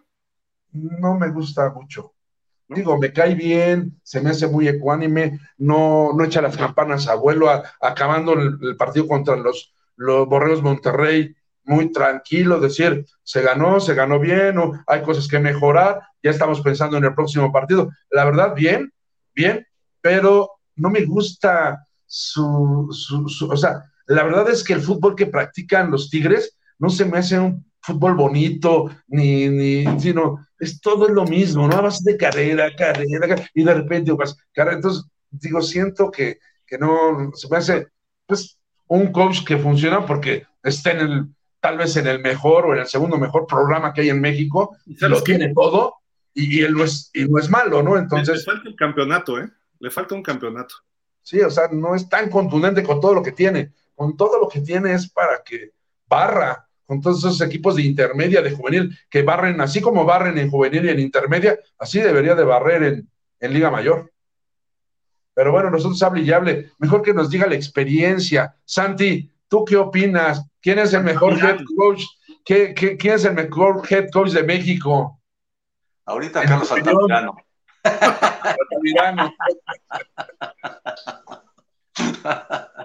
pues posiblemente puede ser, ¿no? Pero bueno. Habrá que ver si logra el bicampeonato. Pero bueno, ya acabamos. Vamos a ver unos comentarios y ahorita nos platicas algo de la nacional, este, este Santi, para ya terminar. Nos colgamos muchísimo, como no, nos veíamos hace mucho. Pero bueno.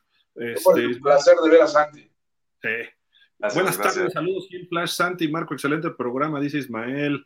Por acá nos dice Ismael también. Por lo visto, el día sábado del partido de Pumas, no entiendo a qué se debe que después de ir ganando se pierde un partido y más con ese rival deportivo, una verdadera decepción. Dice también, según su punto de vista, en una derrota, ¿qué porcentaje le toca al coach y qué porcentaje a los jugadores? Está buena esa pregunta.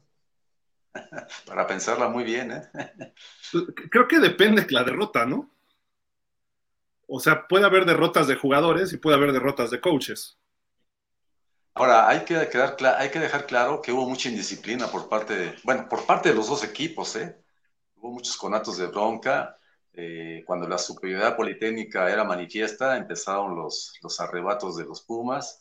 Y bueno, pues yo pienso que aquí en decisiones, en la estrategia y en la actitud de los jugadores, pues los dos se reparten la culpa, ¿no? El caso de Pumas, ¿quién habrá sido? ¿Los dos? ¿Las dos partes? Es que no entiendo yo, la verdad, después de terminar 14-14 la primera mitad, ¿qué pasó en la segunda mitad? O sea, ¿dónde perdió Pumas el estilo? Hubo una acción cuando iban 21-14, no sé si recuerden, un intento de gol de campo de 44 yardas del equipo Pumas, que fue bueno y a final de cuentas lo anularon. Y de ahí se vino el equipo abajo. Y patearon despeje, creo, ¿no? O sea, como los echaron para atrás, prefirieron patear despeje. Exactamente, pero ya por lo menos se acercaron 21-17, ahí quizás hubiera cambiado un poco el chip de los jugadores y, y, hubieran buscado la remontada. Ya lo habían hecho, empezaron perdiendo 7-0, empataron, después subieron 14-7 y no sé hasta qué punto afectó eso, ¿no? Y de qué manera los, eh, los coaches hayan, eh, hayan este, vamos, invitado, provocado a los jugadores para que, ok, nos anularon ese gol de campo, no decaigan y, sigan adelante. Pero no sucedió así y, el cuarto cuarto fue fatal para el equipo. Tres anotaciones por un touchdown de, respuesta y ya casi al final del juego, pues ya, ya, ya, ya no fue suficiente para que... Creo, por, por, lo que todo lo que dijiste, yo lo podría resumir que fue problema de cocheo. De dejar que se fueran los momentums del otro lado, de a lo mejor no hicieron ningún ajuste al medio tiempo, mientras que le ganaron en el cocheo los coaches de Águilas Blancas y salieron mejor en la segunda mitad. E, eso es lo que entiendo, porque quizá los jugadores estén, creo que esté un poquito mejor el roster de las Blancas, ¿no? Que los Pumas hoy, pero aún así todavía hacen los ajustes pertinentes los coaches de Águilas Blancas y le sacan el partido. Entonces, yo lo que entiendo de lo que me dijiste es que fue error de coacheo y, quizá no error, sino que a lo mejor el Chamagol y su staff es más joven, ¿no? Contra el, staff de Israel Zárate, de, Enrique Zárate, perdón. Creo yo, no sé. Digo, hay que ver también los correbas que trae Águilas Blancas, ¿no? Sí. Los que trae Pumas. Hay una gran diferencia, pero bueno.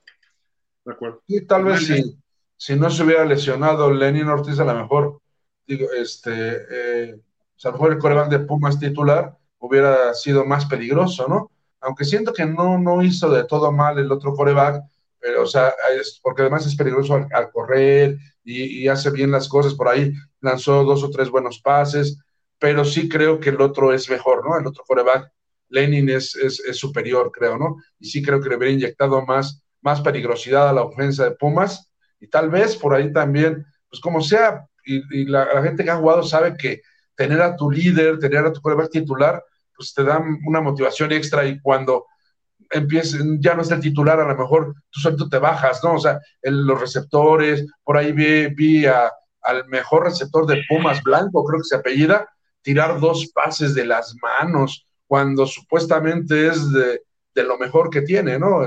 este muchacho blanco, el, receptor. ¿Qué número es? ¿No recuerdas? Creo que es el 11, ¿no? No, el 11, es Espinosa.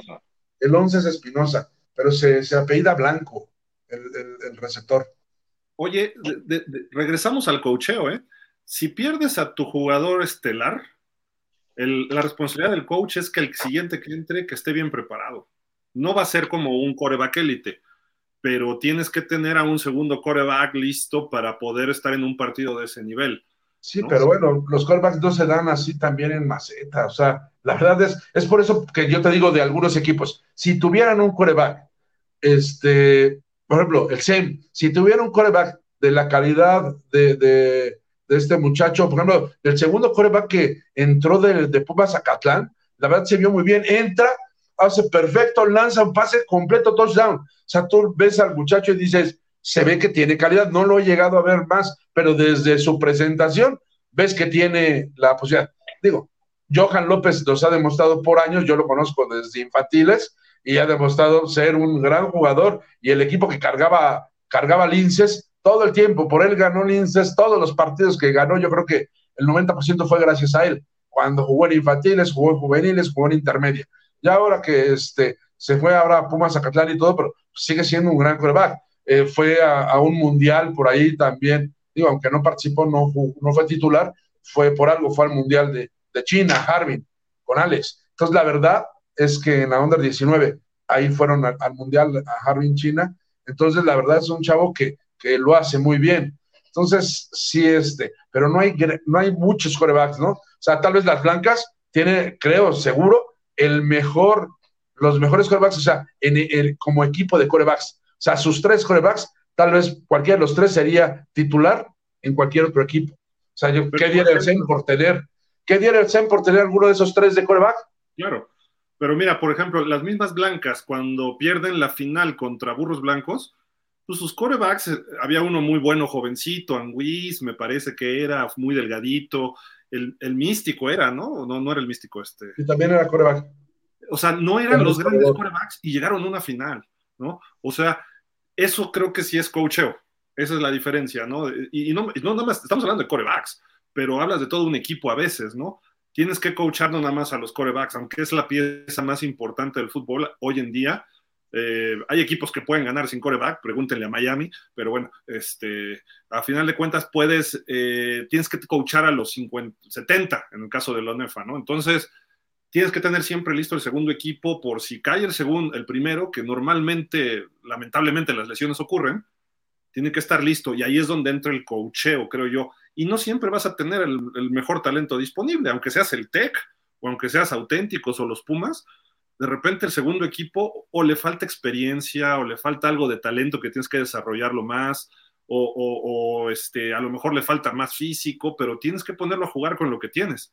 Y ahí es donde surge un buen coach experimentado. Caso de Águilas Blancas muchos años con el doctor Licea, ¿no? De repente había jugadores que en otro equipo nomás no daban una, seguramente, Digo, no, no, no era así. Y en las Águilas Blancas empezaban a crecer mucho por el staff que tenía, el cocheo. Eh, Diego García Mirabete, eh, mismo Fran González, claro, él tenía el, escogía el mejor talento de México, ¿no? Pero también hay que coacharlo.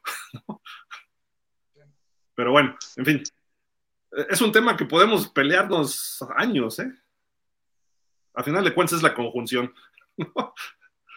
Dice Ismael, por, lo que vi de los partidos ya no se ven inalcanzables los equipos del TEC y otros equipos les pueden dar pelea y que no les sea fácil ganar. Sí, estoy de acuerdo. Desde que regresaron está difícil, ¿eh? No, no, no ha sido fácil para ellos, ¿eh? Ismael Leal, creo que está muy mal el horario de mediodía para jugar el sábado en el estadio, se sentía un calor infernal, ¿por qué no programar partidos en las tardes o noches?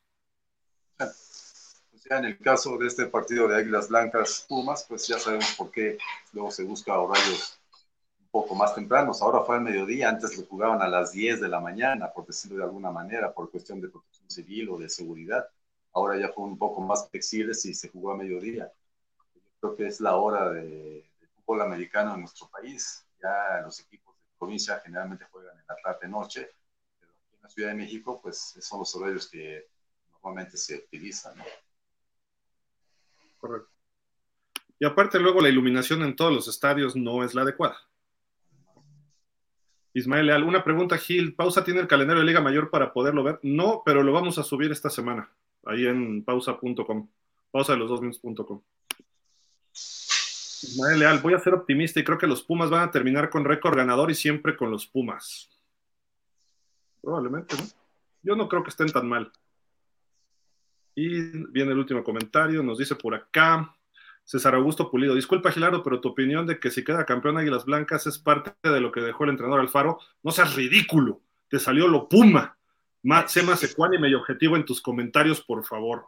Ah, bueno, ok, está bien, es tu opinión y yo la respeto, yo no digo que es ridícula tu opinión, pero la respeto y digo, no hay problema, pero cuando te robas ocho jugadores, once jugadores de un equipo que dejó armado un coach con un sistema que después pasó otro coach y que después vino un desgarriate de coaches y esos jugadores que eran base de burros blancos, hoy son base de águilas blancas, llegan a reforzar un equipo de las blancas que obviamente ya tenía algo de talento. Y luego te traes a Patiño y te traes a Sebastián y te traes jugadores del TEC. Cuando se van a las instituciones privadas, entonces era pirateo. Pero cuando salen de privadas a públicas, entonces es escauteo, es reclutamiento, etcétera, ¿no? Entonces, respeto tu opinión y gracias. Y pues bueno, para hablar de ridiculeces, pues lo que estás escribiendo, ni hablar, ¿no? Pero bueno. Oye, nada más que este, realmente los jugadores que están en, en, Águilas Blancas que vienen de burros ya no, ya no eh, fueron coachados por, por Alfaro, sino por el coach Chaparro. El coach Chaparro fue el que trajo Hurtado. El coach Chaparro fue el que trajo a los hermanos Omaña y, y, los hermanos, los hermanos Ocaña, que son otros, el que te digo que fue, yo creo, líder taqueador en este partido, vienen de Cheyennes, entonces es como la última, a lo mejor sí los llegó a, influenciar este Alfaro y los hizo, pero en juveniles, pero ya en mayor, en mayor, por ejemplo, Hurtado estuvo, pero con el coach Chaparro, el coach Chaparro fue el que lo trajo, el que habló con él, el que lo convenció de que jugar en burros, fue Chaparro, igual a los hermanos Omaña, que hasta fue un, ahí pues le costó finalmente al final la chamba a Chaparro, que se fue el coach Chaparro por toda la problemática de los hermanos Omaña que estaban en las blancas, se los trajo a burros y ahora ya se regresaron a las blancas. Ellos eran ahí, correcto. Ahí lo que deberían de hacer es poner también un orden a lo mejor. Ya sé que todos son politécnicos, pero no te puedes desmantelar a un equipo de una temporada a la otra, ¿no? Entonces, sí ahí debería de ser. Supuestamente, antes creo que eran nada más tres jugadores te podías llevar, pero no llevarte todo un equipo, ¿no? Titular casi. O sea, ya te llevas 10, 11 jugadores, pues ya es diferente. Quieren darle el campeonato o quieren hacer un equipo competitivo ahora en las blancas, es lo que quiere hacer este, el señor este, José Antonio Sandoval. Entonces, ahora quiere, ya tuvieron a los burros blancos campeones, ahora quieren que las blancas sea el equipo competitivo, no sé si le llega a ser campeón, ¿no? Pues va a tener mucha posibilidad, ¿eh? Digo, realmente sí tiene muchos, muchas individuales de primera, es decir, va a ser realmente un candidato, habrá que verlo si puede contra Borregos Monterrey, si puede contra un auténtico Tigre. Primero ahorita lo quiero ver en este, esta semana, a ver qué tal le va contra el equipo de Santi, contra su equipo de toda la vida, los famosos Leones de la Náhuac. Santi, pues para, para, terminar, platícanos de la Nacional, ¿cómo va? Bueno, pues este, ya los tres grupos de la Conferencia Nacional ya tomaron participación. Eh, curiosamente, eh, en los enfrentamientos del Grupo Norte que se llama Coach Francisco Cárdenas, recuerden que fue un coach de los eh, Lobos de la Universidad Autónoma de Coahuila, sigue vivo, sigue ahí dando, dando que hablar en Saltillo. Enfrentaban a los del grupo Juan Alfredo Morales, y bueno, de los seis encuentros que tuvieron, norte se llevaron cinco y solamente los Borregos Querétaro ganaron 20 a 0 a los cimarrones de la Universidad Autónoma de Baja California. Por lo pronto, los indios de la Universidad Autónoma de Ciudad Juárez derrotaron 31-7 a los Red Wolves de Arkansas State University Querétaro. Eh, los otros del Instituto Tecnológico de Sonora pues iban ganando holgadamente a los Leones de la Universidad de Nahua Querétaro y al final de cuentas sacaron el triunfo 35-28. Duelo más parejo, los zorros del Cetis, Cali, pusieron 23-14 a los tecos de la Universidad Autónoma de Guadalajara. Y un partido pues de mucha diferencia, un equipo que peleó participar en la conferencia de los 14 grandes este año y que además fue el campeón del año pasado en la conferencia nacional, la Universidad Autónoma de Chihuahua, pues nada más le metió 62 puntos a 3 a los Lobos de la Universidad Latina de México. Finalmente los Lobos de la Universidad Autónoma de Coahuila derrotaron 49-20 a los Cardinals de la Universidad de la Palabra Encarnada, que participan allá en Irapuato. Así que pues la ventaja fue manifiesta a favor del equipo, de los equipos del norte. Claro, porque todos los juegos fueron en el norte. Ahora viene otra jornada intergrupal en donde los del norte van a visitar a los del otro grupo y ahí veremos cómo se dan las cosas. Y en el otro grupo, el grupo del coach eh, Mario Borges Maza, eh, pues una victoria muy interesante la que obtuvieron los toros salvajes de la Universidad Autónoma de Chapingo, que tenían como head coach a Ulises Gutiérrez, uno de aquellos candidatos que estaban para suplir a Otto Becerril cuando el problema que se suscitó. Y bueno, pues él llegó como head coach de los toros y al final de cuentas hubo desavenencias con, las, con los directivos de la universidad y dejó, salió, salió el equipo y a última hora contrataron al que era eh, uno de los coaches de, los backs defensivos de Pumas, Carlos Malpica, si no mal recuerdo. Si no, sé, no recuerdo la apellido si es Malpica. Y bueno, él fue nombrado el head coach de los Toros Salvajes de la Universidad Autónoma Chapingo. Y bueno, pues iniciaron con el pie derecho al derrotar 18-6 a los halcones de la Universidad Veracruzana. Eh, otro equipo debutante, los jaguares de la Universidad Tecnológica Iberoamericana, recibían a los siempre peligrosos Leones de la Universidad Anáhuac de Cancún y estos salieron avante 24-0 y los Raiders de la Universidad de Tepeyac después de perder contra los Búhos del Politécnico en la fecha cero marcó el, inicio de la temporada de 2023 de Liga Mayor pues se desquitaron 33-0 sobre los Lobos de la Benemérita Universidad Autónoma de Puebla y los Lobos pasaron by. Así que, pues ahorita prácticamente eh, en el grupo Francisco Cárdenas, pues hay cinco equipos en primer lugar, obviamente por tener menos puntos en contra, los, eh, las Águilas de Chihuahua están con 62-3, después siguen los Indios de Ciudad Juárez con 31-7, Cetis con 23-14, Lobos de Coahuila con 49-20 y los Potros de Dixon con 35-28.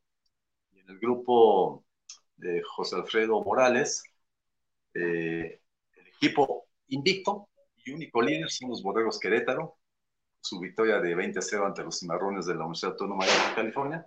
Y después ya eh, siguen sin triunfo los Tecos de Guadalajara, los eh, Red Wolves de Querétaro, los Leones de Querétaro, los Cardinals de, de Irapuato y los Lobos de Celaya. Y en el grupo Mayo Borges, pues ahorita hay cuatro equipos en el primer lugar, aunque los Búhos tienen ya dos partidos los Búhos y los Trails ya tienen dos partidos eh, jugados, pero por lo pronto ahorita marchan al frente los eh, Leones de Náhuac de Cancún con marca de 24, con 24, 24 puntos ser en contra. Le siguen los Toros Salvajes con 18-6. Después seguirían los Búhos con 28-23. Después los Trails con 56-23. Y sin ganar, seguirían los Halcones de la Universidad de Cruzana con 6-18 los Jaguares de la UTESI con 0.24 y los Lobos de la UAP con 0.33. Así que ahí está el panorama de lo que es el escenario de, la conferencia nacional. Pues ya está ahí completo todo lo que está pasando en la UNEFA después de tres, dos semanas en la nacional y una semana en los 14 grandes. Prácticamente una semana, salvo la semana cero, que fue la que marcó el inicio del juego entre Búhos y, este, y los frailes. Y bueno, pues ahorita solamente con esa disparidad de dos juegos jugados de estos dos equipos, los demás marchan con un juego y bueno, pues ahí está ya todo listo para la, para la, semana 2, ¿no? Perfecto. ¿Algo más, este Marco, que quieras agregar, comentar? ¿Otro reclamo? No, no, de ninguna manera. Nada más digo, ojalá este podamos ir a, las semifinales y si juegan las Águilas Blancas en la Ciudad de los Deportes, nos acreditemos para las finales de ahí. Semifinal, para ir a ver ahí a ver ganar las Blancas sobre los Pumas, por ejemplo, una semifinal, o, frente a los auténticos, o, o frente a Borregos Monterrey, imagínate. Imagínate que le ganaran a alguno de Monterrey ahorita, las Águilas Blancas. Sí, pues por eso está, está bien. Muchísimas gracias, Marco. Nos vemos la próxima semana. si vas a ir a algún juego, avísame. Sí, cómo no. si no, le hablo a mi amigo Santi. Ya sabes, cuentas conmigo, Santi, Marco. Gracias, Santi. ¿Algo más, Santi, que quieras agregar? No, bueno, pues nada más a disfrutar de los encuentros, de, tanto de la Nacional como de los 14 grandes. Aquí en la Ciudad de México, pues habrá dos partidos. En la Cueva de León, los Leones reciben a las Águilas Blancas y en el Wilfrido Maciú, los Blancos a los Borregos Ciudad de México. Así que hagan sus planes y disfruten de, de este deporte netamente estudiantil de México dos buenos juegos, ¿eh? así que no se lo pierdan. Pues gracias a también estuvo Luis Fernando López con nosotros, el Flash. Gracias Marco, gracias Santi, nos vemos la próxima semana. Nos vemos. Hasta la próxima. Y gracias a todos los que se conectaron y que nos mandaron sus comentarios. Muchísimas gracias. Nos vemos el próximo miércoles a las 5 de la tarde para platicar más de la, de la UNEFA y de nuestro fútbol americano nacional. Muchísimas gracias. Pásenla bien, cuídense. Hasta la próxima. Bye.